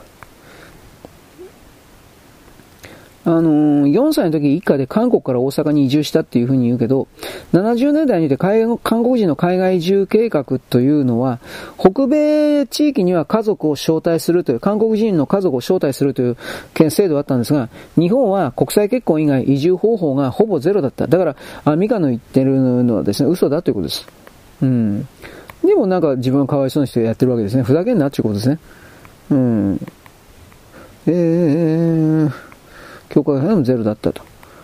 最初から最後全部嘘。このような自分、えー、思っていると。まあそうですね。嘘つきだから、仕事として使うね。そうなんですよね。金儲けさせるから、嘘つきがね、あのー、当たり前だっていう風な世界に僕たちはしちゃいけないんですよ、この日本を。僕は本当に思います。はい。というわけで、このにしとこうかな。えー、なんかだいぶ残ってんな。前は、時間あったらまたやります。はい、そんなわけです。よろしく。ごきげんよう。現在は2023年のですね、えー、っとね、なんだっけ、えー、っとね、12月18日の月曜日です。もう頭、もうこんな、えー、琵琶湖においてですね、謎の現象、水鳥が、大爆だったかな、名前ちょっといい加減。まあ、とりあえず水鳥が50%ぐらい水面に死んでるのが見つかりました。昨日、今日ぐらい。で、原因わかりません。と言うけど、多分今の時期だから、ひょっとしたらという言い方をしますが、鳥インフルエンザなんじゃないかなという気はします。あのー、まあ、そういうね死んでる鳥にはね近づいちゃだめですよ。水触れちゃだめですよ。まあそんなことはめったないと思うけど本当にねばい菌持ってる可能性が高いんで。まあ、死体にはですね基本的には数時間はばい菌が生きてます。でも完全に死んだらその中のばい菌も基本的には死ぬはずなんだけど中には根性の強いやつがいてですね根性のすげえやつがいてですね休眠状態冬眠みたいな形でですね、えー、眠っているというか。で人間が触れるとジャンプする。そんなことあるかなと思うけどそういう菌もあるらしいですよ。僕一応聞いたことはあるけど、まあ、文章読んだことあるけど本当かなと一応疑ってはいます。はい。えー、っとですね、日本のどっか、新日本製鉄か？どっかかな、US カーネギーというですね、でっかいでっかい、US カーネギーってだからアメリカの国国を代表する的なスチール会社、鉄鋼会社だったと思うけど、なんか全部100%買収して子会社にするそうです。でもこれ、なんかやばいような気もするけどね、あの東芝がウエスティングハウスだったか原子炉関係で全部100%子会社にしたら、どんどんとおかしなことになってたでしょ？そういうことが、なんかはめ込まれてるんじゃないかなという風な感じがします。ただし、これはいい方だけに考えるのであれば、アメリカという国が、いわゆるあのー、いろいろな部材発注をですね、中国をかませない形でやりたいと。で US ステールが日本の資本の元に落ちたといってもその製鉄工場そのものがアメリカにあるわけですからでそこでですね、えー、中国や、まあ、インドなんかからも確か取ってたはずなんですが、まあ、とにかく中国から鉄を買わずに日本の資本で、えー、US カーネギーのですねそこで鉄作らせてでも安い値段にはできないと思うんだけどまあ作らせてですねそしてアメリカ国内のさまざまな鉄であ鉄道であるとかね橋であるとかね道路だとかねアメリカは実はですね軍事に金使いすぎてこれらの当たり前の民間の部分ガッタガタです。これをやっぱり直していきたい内需拡大につなげたいのかなと私は勝手に思います。しかし私これあの理想的なことを言っただけであってですねじゃあ実際にアメリカの、えー、なんだっけ？カバールディープステートみたいな人たちが、そういう庶民のために、人々のためにお金を使うのかといったら、こいつらはですね、どうせ、なんていうか、自分さえ良ければそれでいいよ。という風な人たちなんで、まあ結局のところです、えー、そんなお金もどっかに消えちゃうんじゃないかな。なんて僕は悪い方にばっかり考えますね。本当に人間のクズですね、トランプで。っていうのは勝てるわけないんだよ。こんなことばっかり言ってるけど、僕はそういう意味であなたたちが、女とは違うんですよ。女はですね、私たちは1000円割ってるの、1000円割ってるの絶対勝つのよ、みたいな。まあそれは分からんではないけど、それでも勝たない時あるんですよ。結局、金だとか、エネルギーだとか、やり方だとか、あの、その人のやってることの精神性における繊維だとか、白だとか、ホワイトだとか、なんかそれは分からんではないけど、それだけではダメなんですよ。うん、僕はそれを言います。そこにとどまってはならない。そこに、えー、固められては固まってはならない。みたいなことを言います。有数無下であるというか、す、えー、てのものはですね、え、流れて転ずるわけです。流転するわけです。そういうことをですね、私は一方的に勝手に言う、うまあ言うけどね。俺がやっぱ縛られてるからね、僕も生活に縛られてるからね、ほんでクズだからね、僕鉄砲の免許取りたいできない。ああこれ本当にちょっと本当にね、悔しいんですけど、鉄砲の免許、そして、えー、無線の免許ですね。でも、鉄砲の免許、無線、まあそんなもん別に免許、免許なんかやらなくて自分でね、あの、独学でやろうとは無、無線はとにかくどうにでもなります。でも、えー、免許持ってないと無線機とかその辺売ってくんねえんじゃないかなと思うんで、いろいろあるけれど。はい。ということでですね、時間はない。しかしそれを本当は言い訳にしてはいけない。とここまで言うけれども、でも、でも、あれなんですね。自分の生活を、月給を獲得するための動きを、全部止めてまで何かできるかってなかなかできないんですね。これがね、本当に綺麗事ばっかり言ってますけどね。はい、次、あのね、レコードチャイナ伝えてたけど、その前の段階で日経とかも伝えてましたけども、日本のですね、投資ナンバー1、2、3の国の中においてですね、中国がちょっと前、2年、去年か2年前ぐらいまで1位だったのが、今3位に落ちた。で、3位に落ちて中国人たちが驚いてる我々中国はもう必要とされてない。そうです、必要とされておりません。あの、結局のところですね、あの、何かあったらスパイ罪で貼り付けられるし、何かあったらですね、えー、お金没収されるし、何かあったらですね、お前のところの持ってる情報全部よこせとか、もうめちゃくちゃなことしか言わないんで、今までそれを我慢しててでも見合うだけの売り上げがあったけれどももうないと。そして中国でどれだけお金儲けてもですね中国から外にお金を持ち出すことができない。なんで売り上げ持ち出すことできないの？めっちゃくちゃだろこんなもん。ということでそんなもんはっきり言ってもういいやいいやもうこんなもん。という風になっちゃってですね1位 ,1 位インド2位ベトナムだったね。確か1位インド2位ベトナムで3位が、えー、中国なんだけどこれはどんどんと落ちていくでしょう。でさっき言ったあのカーネギーのスチール。いろいろな西側がですね中国外しのサプライチェーンの供給供給も鉄からですね半導体から何から何からですね西と東をパッツンと割ってしまう。でそのことにおいてなんていうかね、えー、先生独裁の、まあ、米国だってさ、カバルディープステットいるじゃんとかそんなこと言うけど、中国はあからさまな先生独裁ですよね。そういうことを踏まえてですね、えー、はっきりとした、えー、曲線の色の違う対、えエネルギーがぶつかり合ってるというか、そういう言い方します。本当はですね、グローバリズム的なですね、僕グローバリスト嫌いだけれども、え安いところですね、あまねく全世界に、え作ったものがですね、え安価で、え流通させる、ぐるぐる回るというか、本当はそっちの世界どう考えたっていいのに、人々はメンツ、我々の体制が世界最高だ。中国人は世界最高だ。自尊心だとかプライドとかですね、思いっきり表に出てです、それらが、それを実現することの方が経済的、合理的な、最適な、効率的な、えー、回答、これよりも上なんだとやってるので、これは、あまあ、人類全体として国家と、既存の国家として絶滅、滅亡というか、消滅というか、小さくなるというか、はい、い方ざるを得ないでしょう。で僕はそれをですね言ってるんだけれどもこんな漫画的漫画的に聞こえますね。漫画的で何言ってんだかな基地がゲラゲラゲラ。これで落ちてんの？でゲラゲラ。フィー！だったっけ？ゲバゲバだよ。と思ったんでなんか難しいですね。なんか人に伝えるのは。と思っちゃいます。まあ、こういう中国が壊れる様を見てですね多くの人々がどう思うのか、まあ、ざまとかっていう人もいるけれども現実の世界においてですね、えー、影響を受けるような人々がいる。その人たちが仕事を失う月給を失う可能性ということを考えたときにですね一方的に何かざまという気持ちは本当は出ない。本当は出ないんだけど中国はあまりにも、えー、奪い取るということをやりすぎたのでやっぱりざまという気持ちの方が大きくなっちゃうんですかね。この辺は難しいところです。で、えーとね、瀬口という名前の経済評論家。この人ははっきり食わせ者です。中国最高中国素晴らしい。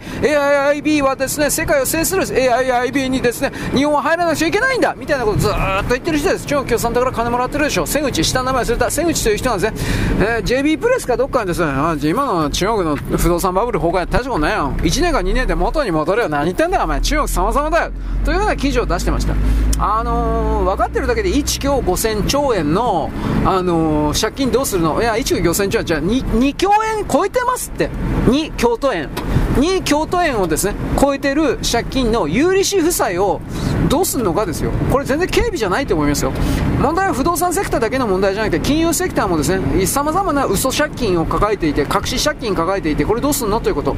あとは国がですね大国というか人民解放軍というか共産党が大々的に設立してきた高速鉄道だとかそういうことにおける借金とかどうするのか。だから僕は何でも言っちゃうんですよ。あのーあそこは資本主義の国じゃないんで命令で全部何でもできるというふうに決めてる国なんでだから特性例をするんですよ。なかったことにするんですよ。借金とかあのね金の支払いなかったことにしても品物は残るでしょ。工場は残るでしょ。線路は道路は残るでしょ。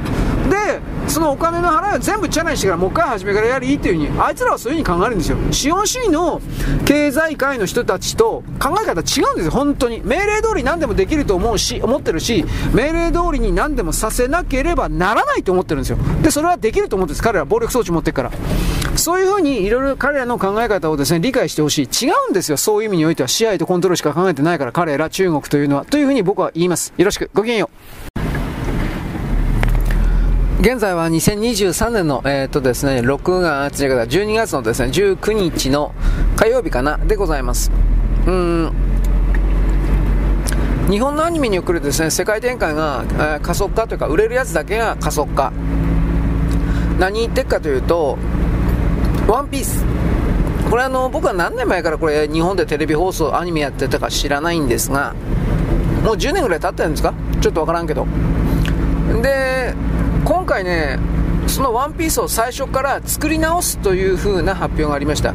僕はアニメスタジオのその文字とか見てもどこが何か全然わかんないけど ZMC だったかな？んかそんななんかそんな感じの KMC だったか ZMC だったかなんかそんな並びの、えー、アルファベットが出てました。もちろん知りません。まあ、とにかく今のワンピースは東映動画でいいのかな？でまあ今はだいぶ作画とか絵は綺麗らしいんですけど僕見たことないから知らないんですよ。綺麗らしいんですけどその、まあ、10年前としておきます。えもっと前かもしれないけれどもその頃のワンピースの初期123456話みたいなこれは本当にえめちゃくちゃひどかったそうです。うん。で多分ネットフリックスだとかそういうところに、えー、独占公開っていうわけでもないだろうけどそういう感じでやってるんじゃないですかね。ネットフリックスの実写版のワンピースが人気があるのかどうかっていうのは僕は知らないんですが、もう、もう、あの、話聞かないから、多分まあそれなりに見られてるんだと思います。で、あの、テレビ版のワンピースに関しても原作者の小田っていう人が、なんかだいぶ気に入らなかった。だから声優とかもだいぶ変えるんじゃないかっていうことなんですが、うん、どうですかね、ルフィだったっけ？田中真由美さんが、これは多分残すだろうと思うけど、あとはわからんなっていう言い方ですね。まあ主要なキャラは残すんじゃないの？と僕は適当なこと言っておきます。わからんから。僕はワンピースにあんま興味ないんですよ。否定はしないけど肯定もしてないというか。というかそもそも読んだことがないのでわからない。でまあ、とにかく、なんか海賊がいてどうのこうのということはなんとなく話してるんですけど、うーん、のレベルが中、うんうんうん、どれぐらい止まってるのかな？第一次大戦よりも前ぐらいで止まってるんでしょ？おそらくは。飛行機がない世界飛行機が生まれる前の世界なんでしょ？地球レベルで言ったら。海だけで大砲だけでみたいな。多分そんな。でそんな中でようわからんけどそもそもなんでなんで海賊やったりなんで戦ったりこれ全然知らないんだけど、まあ、とにかくそれが外外人に、まあ、売れた受けたと、まあ、今から受け始めたっていうことですね外人は僕たちよりもはっきり言うけども、えー、2020年、40年ぐらい、40年から50年遅れてるので、アニメ見るとかって、本当にそれぐらい遅れてるので、見ているふりだとか見る、見るんだけど、理解しないんですよ、あいつらは。これは言い切っていい。アジア人もあんま変わらん。中間はですよ、僕たちは日本のアニメいっぱい盗んでいたから、こういう風にやってるけど、でもやっぱりあいつらも分かってない。だからどっちもどっち。つまり、あのー、あいつらの物差しは儒教権益しろ、欧米世界にしろ、もう金なんですよ、いつも。まあ大きなところでは。えー、これやったら売れるだ売れるだろうとか、なんかそういう感じの。で、次に物語のキャラクターにおける都合の良さ、都合のいい動き方ですか？衝撃的な言葉であるとか、衝撃的な、うん、アクション？わかんないけど。だけど全体の流れであるとか世界はそんな風に簡単じゃないという風な理解はないんですよ僕の見え方からするとみんな主人公なんですよはっきり言って。本当のことを言えば。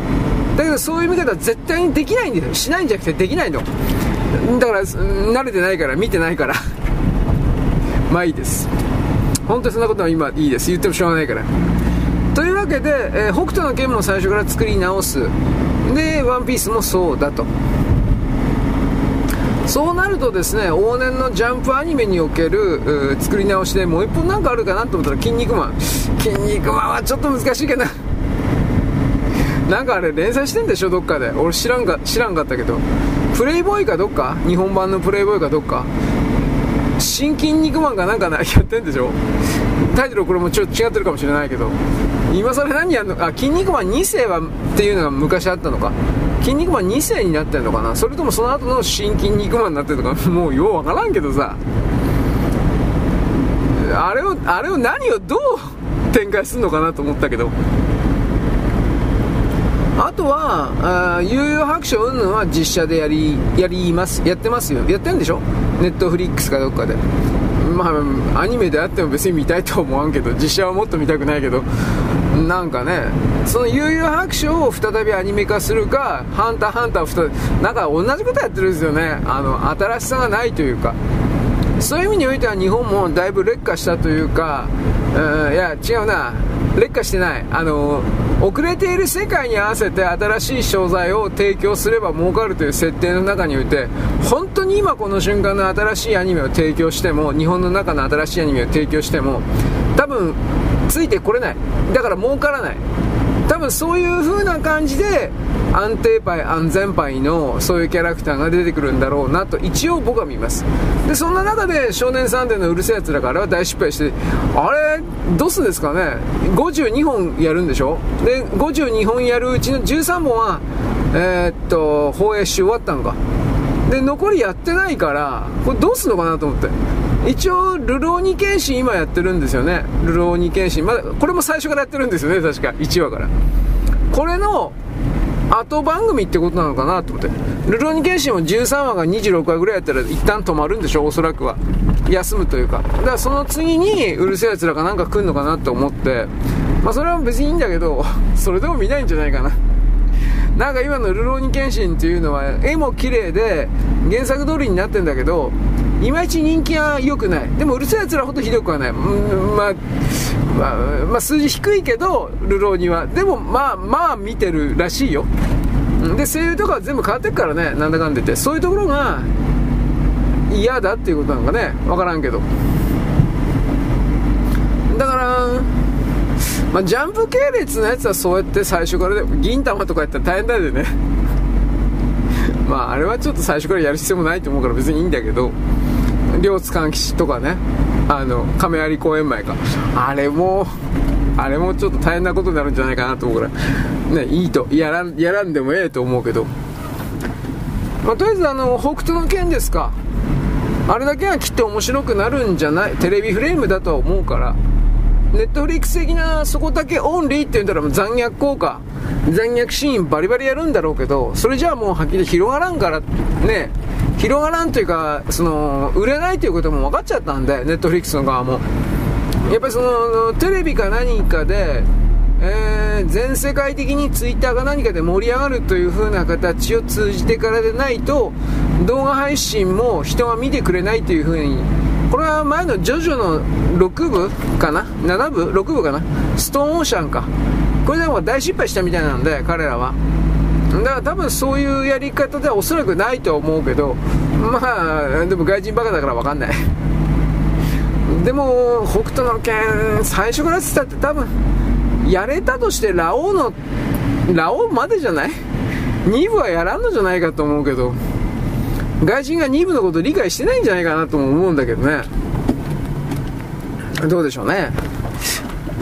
あの黒人差別だとか出てくるんですかね。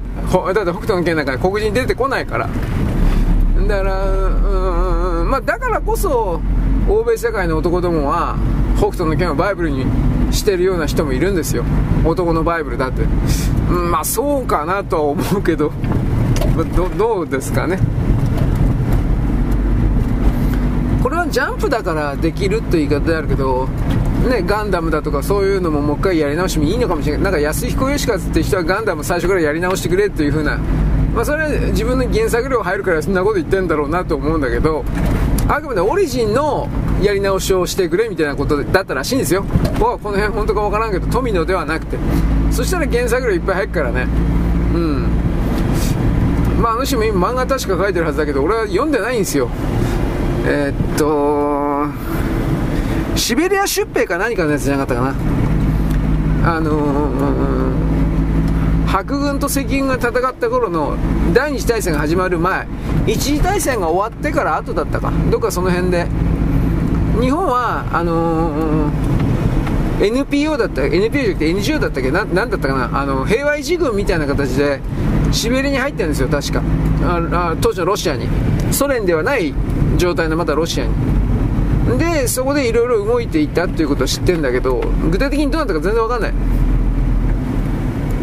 あれは結局安彦さんに編集を持ってきている人がどれだけの仕事をしてるかで決まるだろうなと思うんでうーん安彦さんは昔過去にねそうした戦争漫画的なものを一つ書いてえー、まあ多分あれは成功した部類だと思うけどトロツキーか虹色のトロツキーか。これはまだ戦争をそれなりに、えー、書いていた。トロツキーの正確性ってはちょっと変だなと思ったけど。だからそういう意味において何ちゅうやつだったかな。今書いてるやつ。安彦さんのやつ。もう終わったかどうか知らないんですけどアフタヌーンでやってるのね。なんたらかんたら。最初は列車法か何かのえー、っと調整がうまい勝利だったか。なんかなんかそんなんだったと思うけど。まあいいや。わかんねえから。ガンダムはあのバンダイはね反対したんですよ確か。社員が結局否決したんですよ。そんなもんやるくらいだったらそんなもんにリソース割くくらいだったら新しいガンダムやった方が儲かるって言ったんですよ。それもそうなんですよはっきり言えばね。今更新しいモビリスーツが一切出てこないつまり金にならないプラモデルにできないそんなもん作ったってしょうがないんですよアニメ的には。だから逆の意味で言ったらガンダムシード映画になるでしょ。あれはもう新しいモビリスてんこ盛りだからそれで売れると思ってるでしょ。でなおかつなんかガンダムシードは今回の映画だけで終わらんと思うよ。うーん2本か3本ぐらいやるんじゃないかな。うんやったって言うけど俺多分多分これは見に行かんわシードに関しては。全然興味ないから。ただ、えー、今30代ぐらいの人？20年前なんでしょ？シードって。確か。10年じゃなくて20年前なんでしょ？そんなもんよく映画にしたなと思うけど。まあしてもいいよ。儲かるんだったら。あれも結局中国でなぜかシードがすげえ儲かってるからそういう部分も本来ならこんなもん映画になるわけないんだけど中国市場というものが無視できないというか儲かるって分かったからそうなった。だから内容的には僕ってあんまりあの期待できないと思ってる。どうせ検閲というか自己規制してるから中国の共産党におもねって。だから多分つまらんだろうなと思ってるわけ。まあアニメとかに関しては情報を追いかけてないとね分かんないからね。俺追いかけてないんで。うん。ただなんか今今やってんの？なんか元ジブリの人たちが集まってや作った映画？いやネウラベラのアリエッティ多分絶対違うと思うけどなんか魔女の話だったっけな？なんかなんかあらすじでテレビスポットかなんかでやったんだけどなんか魔女の話がどうのこうの全然違うかもしれないけどね。でそれが、えー、俺やってたことも知らなかったけどとりあえず爆死してるとかっていうのはなんか見たわツイートで。誰も見てないとか人がいないガラガラだとか本当なんかなと思うけど。絵柄はジブリだったんだけどね。今更ああいう絵柄ダメってわけじゃないけど大丈夫なんかなと思ったけど、まあ、それでもジブリは4月以降か。テレビシリーズをおそらく日テレ系だと思う。日テレの BS 系の深夜じゃないかな。日テレと,、えーと、ジブリの資本関係を見た時にまあ地上波かも地上波もやるかもしれないけどね。ななんかやるだろう。でどうかな。直しかなんかもう続編作りたくないとかって宮崎さん言ってるけどね。あ映画のあれで終わらせたいっていう話なんだけど原作はもうずっと続いていくからね。まあ原作も終わったけどね。僕原作の方が評価高いと思うんだけどね。なんかやらないんだよね。なやれよあれ。今だったらやるべきだと僕思いますからね原作に関しては、まあ、だからそれ以外においても一応、テレビシリーズをやるって鈴木プロデューサー言ってたんだからその辺の関係で多分普通にかかれば4月1日4月以降じゃないかなとは思うんだけどね。で日テレ関係で。じゃあ何やるのか。これは全然わかんない。で何やるかわかんないけどまたあの感じの高畑というか宮崎というかあの感じの絵でやるのやれるのみたいな。うんまああれはあれで電動系能だと思えばいいからああいう絵でやってもいいけどね。よっぽど何か引っかかるものないとテレビシリーズは多分打ち勝っていけないんじゃないかなと思いますがね。うん。間違ってもロボットはないだろうし。いわゆる美少女系ですか。これもジブリはないだろうし。そうすると選択肢が非常に限られてくるんじゃないかなと思うんだけど。直しか偉いんじゃないの？知らないけど。うん。まあだから儲かるということに対して貪欲にならなくても食って行けてるから本当にどうでもいいんだろうと僕は言います。そういう考えはなんかやっぱだいぶ好きになれんけど僕はね。はい。そういうことでえー、っとですね。今あるようながんじがらめの状況。うん。えー、アニメ漫画的なところのそれにおけるそのがんじがらめの状況。先制独裁国家が何もかも認めない許さないということの継続というか続いていたけどこれはひっくり返っていくしひっくり返さなくてはいけないという言い方もします。しかもなんかその夏の踊り？わかんないけど、まあ、そういうので中国が一切関わらせないっていうのをやるのは人々に配る浴衣？だとかそういうことを含めて盆踊り的なだから。なんかいろんなところで経済的になんか無理あるんじゃないかなと思ったりするんだけどね、えー、中国においては、えー、っとなんだか金を借りた人をに、えー、連絡を取らなくて、まあ、踏み倒しのこれはどうすればいいのかみたいな。なんかそういうのも なんかそこで消されたそうだけどこれからやるのバレちゃったらまずいってことなんじゃない？いろんな意味で。まあ分かんねえよもう。はい。ということなんで、えー、大きなお金の動きを決定するような都合のいいなんか決定発表がこれから起きるんじゃないかな。なんてことを僕は言うわけです。はい。よろしく。ごきげんよ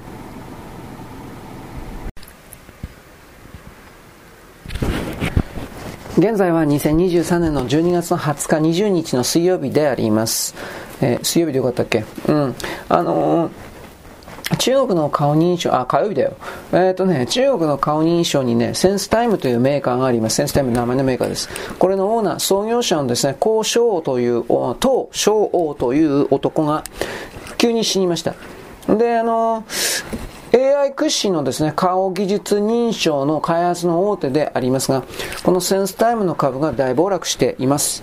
これはまあしばらくしたらまた元に戻るんだろうけど、で、このことにおいては、どうですかね、詳しい病気というかそうしたものが発表されてないんで、ワクチンかなとかいろいろ思うんだけどね、あの、センスタイムっていうのは、ね、チベットのウイグル自治区で、いわゆる自由を求めた民衆を全部踏みにじった、その、まあ、小道具というか、道具としていろいろ使われた顔認証カメラ、活動家を徹底弾圧した中時に活用された技術の一つが AI 活用の顔認証技術です。2021年のあのアメリカ政府というのは中国のセンスタイムへのあの投資を禁止しました。小党集団と、小油というんですが、小党集団の、まあ、投資を禁止しました。理由というのは、新疆のウイグル自治区における人権侵害にセンスタイムの作った監視カメラであるとか、あと、顔認証技術であるとか、そうしたものが徹底的に協力したからです。トランプ政権の時においてはすでにセンスタイムというのはブラックリストに載っておりました。で、それをいやいやですね、えー、なんというかな、実際の制裁対象にしたという、そういう形です。投資禁止。だけれどもまあ、裏側でうまいことやってんだろうと僕は思います。アメリカの投資家というものは、はっきり言ってあんまり信用できるものではありません。この場合の信用できないというのは、えー、っと、裏側では徹底的に中国とつながるという意味です。で、あのー12月の18日です。このセンスタイムの顔認証技術におけるセンス、まあ、第一人者、まあ、一番分かってる人、これのですね、創設者の一人、東証という人物が急死しました。もちろんだから中国を含めていろんなところで殺されたのではないかとか、いろいろ言ってます。顔認証技術というのはもちろん戦争の時にいろいろ役に立つ。というか役に立つんじゃなくて必須です。正直言うけど、AI 顔認証は。敵と味方を分けるとかね、見分けるとかそういうことにおいて。で、まあ、とにかくその休止しました。18日。で、センスタイムの株価は香港の株式市場で11%の暴落です。あの、センスタイムは中国の人工知能モデルの中にあって、トップにいました。トップの地位にいました。だから、上場した時の価格の5分の1になりました。すごいですね。5分の1まで落ちました。東証という人物は、マサチューセッツの工科大学に学びました。で、香港中文大学の教授たちと同じ、あ共同でですね、AI に特化したあの企業を設立しました。で、AI の顔認証技術のまず大手になりました。まあ、まあ、顔認証技術だけではない様々な、まあ、人身支配コントロールに関係するような、えー、技術開発をしてました。まあ、だからぶっちゃければ、社会信用システムというもののことを僕言いましたが、これも完成しておりますけれども、それの日々強化、コントロール、洗練化、合理化、そうしたものにもこのセンスタイムは徹底的に協力しています。中国という街ではどこにいても誰が何をしているのか全て瞬時でわかるし名前とか本籍含めて。何を喋っているかも唇を読み取ることで分かるようになってしまっているので、発言が。だから僕はそれ知ってるつもりなんで、日本のテレビ局なんかが、あのー、中国の市民とやらにカメラを向けて意見を聞くなんていうことは絶対ありえずに、答えてる連中は人民解放軍か共産党の役者、どんなに若い中学生ぐらいの子供でもそういう役者であるというふうに見なしているので、彼らは本当のことなんて何にも言ってないという立場でおります。まあ、とにかくですね、大企業になったと。で、フォーブスは香港で33番目の大富豪みたいな形で行ったということです。まあ、これは後ろに何かあるかもしれないねということですね。そのセンスタイムのあ株式暴落で儲けるようなやつが仕掛けただとか、だけどそんなことのためだけに、えー、開発主任的な証拠を殺す理由がない。もあの金の卵を産むガチョウを絞め殺すようなもんだから、だからまあ、ちょっと待ってね。本当にただワクチン、ワクチンは打ってるだろう、多分。ワクチンで死んだのかもしれない。またはま暗殺ということも一応あるけどね、どうかしらね。はい。で、あの、米国です。共和党。共和党の中に送るですね、RINO、ライノと代表されるような形ばかりの共和党員。共和党を名乗っているけれども、自分たちはアメリカの中のエリートだみたいなことを気取っていて、考え方が民主党の連中とだいぶ、かなりではないけど、だいぶ近い。しかし、彼らは民主党の連中もあんな貧乏人が何を言ってんだみたいな、まあ、そういうような気持ちの持ち主というふうに大体決めればいいのかなと思う。つまり、第一次、第二次世界大戦の前ぐらいからアメリカの中で、うん、大体は軍需産業であるとか、石油産業、製薬産業などを使って、財閥になった、財閥を形成していたような人たちが、民主党の側の政治思想ではなく共和党、つまり支配者、経営者の側としての人心支配コントロールを、え求めたような人間集団、これがまあ共和党の中に来るエスタブリッシュメントという言い方、え自分が選ばれた人みたいな金持ちな人ということでありますし、もう一つ言えば2020年の正選挙、バイデンたちの不正選挙において、トランプ大統領を落とすために民主党あろうことか、中国と組んだ民主党の奴らとも手を握ってトランプ大統領を落とした奴らです。共和党の中にも徹底的な裏切り者がいます。だから結局トランプ大統領というのは16年就任してから周り中が敵だけでした。敵しかいませんでした。このことに関しては何度も言いました。その中で本当によく4年、逆の意味では4年間生きてていたなと。よく殺されずに済んだなと。この言葉を出さざるを得ません。それぐらい本当は危なかったんです。うん。まあもちろん、軍から差し向けられた本当の、うん、警護官ですか。そういうものがトランプ大統領を守っていたが、それもこれからいつまでどうなるかなんて誰にもわからないわけです。それほど今のアメリカというのは南北戦争の時みたいに、えー、北軍の将軍と南軍の将軍が同じ国会議事堂みたいなところで出会ったら、もうその場で銃抜いて殺し合うみたいな、そんな状態になってます。極端な言い方するけどね。まあ、このとりあえずあの共和党のエスタブリッシュメントのアンチトランプです。だから舞台裏で、えー、動き、うん、暗躍、うごめき回ってます。民主党の奴らとも組みます。ペンスを下ろしました。で、ペンスの代わりとして、ディサンティスを最初は押してたけど、ニッキー・ヘイリーに今乗り換えてます。で、インド人勢力とも話して組んでます。あの、ニキヘイリ大統領にしたらお前のところに投資してやるとか、そういうこといろいろやってます。あのー、国家には機密があるんで、政党にも秘密資金が必要だという考え方はまず日本にないから、あの、政治資金集めのパーティー券がどうとかって今やってるでしょ。あんなものやっぱどこだってアメリカですよ。日本の政治全体を破壊するために、弱めるためにやってるわけです。まあ、問題は日本の政治家がこれを機密考察、工作に使わないでですね、私的に宴会費用に利用してきたという言い方にはなるでしょう。夜の料亭で日本の政治が成り立ってきているという事実とか歴史がありますからと一応言います。で、アメリカの政治資金においてはですね、とりあえずあの、PAC という特例の機構が認められています。あの、選挙集会ですね。まあ、ああいう感じの。で、この PAC の状況がすごい変わってきている。いわゆる共和党アンチトランプのエスタブリッシュメントと言われている人たちは、反トランプ候補と RFKJ に大口の献金を献金を集め始めています。あだから共和党エスタブリッシュメント誰が、もうだから名前言ったらブッシュ親子、チェイニー副大統領、あとトランプに敗れたミット・ロムニー。で、これがブッシュ親子、チェイニー副もう副大統領関係。で、ミット・ロムニー。これが党の主流派です。うん。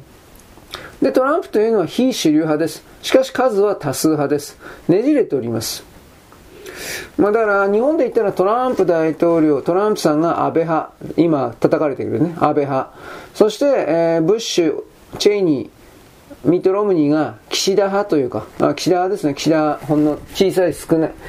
宏池会というよりも岸田派ですね。全然数少ないけど、一応主流派になってるでしょ。あんな感じです、イメージから言えば。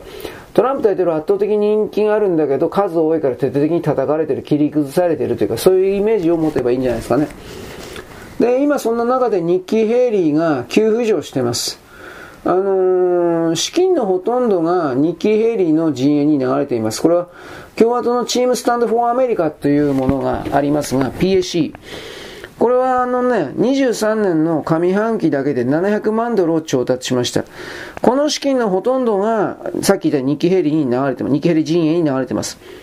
つまり、あの、共和党の中の主流派エスタブリッシュメントのアンチトランプの旗はとっくに掲げていて、で、ペンスに降りた代わりとしてディサンティスからヘイリーに乗り換えているということ。ヘイリーは、ニッキー・ヘイリーは、まあ元国連大使ですが、秋ぐらいまでは5%の支持率でした。これを10%に押し上げた。あのペンス辞めさせて、で、ディサンティスに追いついてるけどどうかな。アイオワではトランプに次いで2位になってます。トランプ大統領について。で、結局、あの、潤沢に集まった資金を含めて、ヘイリー選挙委員会というのは1870万ドルを調達しています。問題は大口献金者です。えー、っとですね、ウクライナ系のアメリカ人においてヤン・コームという男がいます。こいつは SFA ファンド、日経ヘイリーの側のファンドに、あの、500万ドルというとんでもないでっかいです。チームスタンドフォーアメリカ。でっかいですね、破格の寄付をしています。彼はですね、あの、ホワッツアップの元最高経営責任者 CEO です。あの、ホワッツアップは Facebook に193億ドルで買収されています。で、ヤンコームは153億ドルの大富豪になりました。彼は共和党の大口献金者です。でもアンチトランプです。共和党ユダヤ人連合勝利基金だとか、統一民主主義プロジェクト、これらにも寄付しています。あとはベンチャーキャピタリストにティム・ドライバーという男がいますが、これはあの SFA に125万ドルを寄付しています。フォーブスは、いわく、ドライバーの資産というものは、ドレーパー、12億ドルあると見積もっています。えーと、ビベク・ガリバリという男はグローバ、クローバーヘルスというものの共同創設者で SFA に100万ドルを寄付しています。この医療起業家は民主党にも同じように寄付しています。まあ両方にかけてるということですね。で、新興のベンチャー企業家たちを今言いましたが、なんでアンチトランプなんかっていうことですね。あの、ローレル・アースネスというのは、あの、キャピタルマネジメント LLC の経営者です。これが、あニッキー・ヘイリーに100万ドル寄付。彼女は共和党全国大会、これ RNC です。共和党、全国共和党議会委員会 NRCEC。で、あと全国共和党上院委員会 NRSC。一貫して共和党には献金しています。ローレラ・アスネスというのは、アンチトランプ大統領政治資金団体のプリンシパルズ PAC に、プリンシパルズ PAC ですよ。100万ドルを寄付しています。2016年ではこのマルコ・ルビオに100万ドルをやってます。で、今もですね、レースに残っているのは、ニュージャーシー州のですね、知事にクリス・クリスティ、これ25万ドル寄付しています。クリスティはまあ、その目はないと思うけどね。つまりあの、共和党支持だけどアンチトランプが多いんですよ、アメリカなんだかんだ言って。間接的にだからこれはニッキー・ヘイリーに集まってきてる。えー、クリストワー・レドリッチの息子、クリストワー・レドリッチ・ジュニアであるとか、クリストファー・レドリッチ・ジュニアっていうのは、グラッドストーン財団っていうのがあるんですが、これの理事です。で、これはあの、ニッキ・ヘリの SFA の資金に100万ドル寄付です。あとは、あスティーブン・スタールという人物がいます。これはあの、アドバンテージキャピタルパートナーズというものの社長さんで100万ドルの寄付。さらに、ロナルド・サイモンという人物は、エクイティパートナーズの会長、まあ、創設者、オーナー兼会長、まあ、100万ドルを寄付しています。だから、結局これらの企業というものは、トランプ大統領が誕生することによって、まあ、ぶっちゃけ自分が損すると。どういう意味で損するかということはわからん。政治的思想において、あの、トランプ大統領を、あの、拒否してるとか、そんなんじゃないです。損得だけでしか動かないです。基本的には。まあ、あとはその悪魔教がどうだとか、そういう風な考え方を後から付け出してもいいけれど、それも、それもおそらくあるんだけど、だけれども基本的には銭金だと思います。うん、なんかめんどくさい奴ら、いろんな意味でめんどくさい奴らだと私は思っちゃったんだけどね。はい。というわけで、大体そのアメリカにおける状況であるとか、中国における、まあ中国はね、このセンスタイムのことちょっと戻るけどね、中国共産党であるとか、人民解放軍に大きく協力しているようなキャラクターがなんでか知らないけど、ホイホイと死んでます。でも、そのうちの7割、8割は大体78歳、80歳、90歳の老人たちです。えー、っと、ウイグルの臓器移植を受けたような人と言われています。中国共産党に、あのー、人民解放軍に大きく貢献したので、癌とかになってんですが、大体そういう人たちは。あの、優先的に臓器移植をタダで受けてもらえるような権利っていうのは中国共産党員であるとか人民解放軍にあるんだけど、そうしたものを何回か、1回か複数回か受けて、延命処理を施してきたような科学者であるとか政治家です。それらはポロポロ死んでます。そういうことを踏まえて中共ウイルスがって言ってる人もいます。移植していない人は真っ先に死にました。こういう言い方をします。まあ、それだけ中国における環境汚染だとかいろいろ怖いというか、まあ、深刻だということであるんですが、それら本当の中国の姿は日本人に伝えられていないので、いつまでたっても中国様、中国様とやってます。まあ、私の配信を聞いてるあなたはそこまでバカだとは思わないけど、いろいろ対象に現象幻想をイマジンを、イマジンブレーカー、その幻想をぶち殺す、みたいな、えー、まあそのような、何者にもよりすがらない自分にならなければならないのではないのですかということを私は言うんです。私はいつも口だけです。ね。えー、ただで都合よくやらせてくれる女の人を募集してます。文句言わないこと、病気持ってないこと。これも言っておきます。言っとくけど、でも来たら来たでやっぱりあの相手しないと思います。なぜかといえば忙しいからです。お前たちなんかと比べ物にならないほど忙しいんだよ、俺は本当に。ということを言っておきます。もちろんこれは愚痴であり、偽装であり、カバーです。騙される奴はバカなんです。ここまで言っておきます。はい、よろしく。ごきげんよう。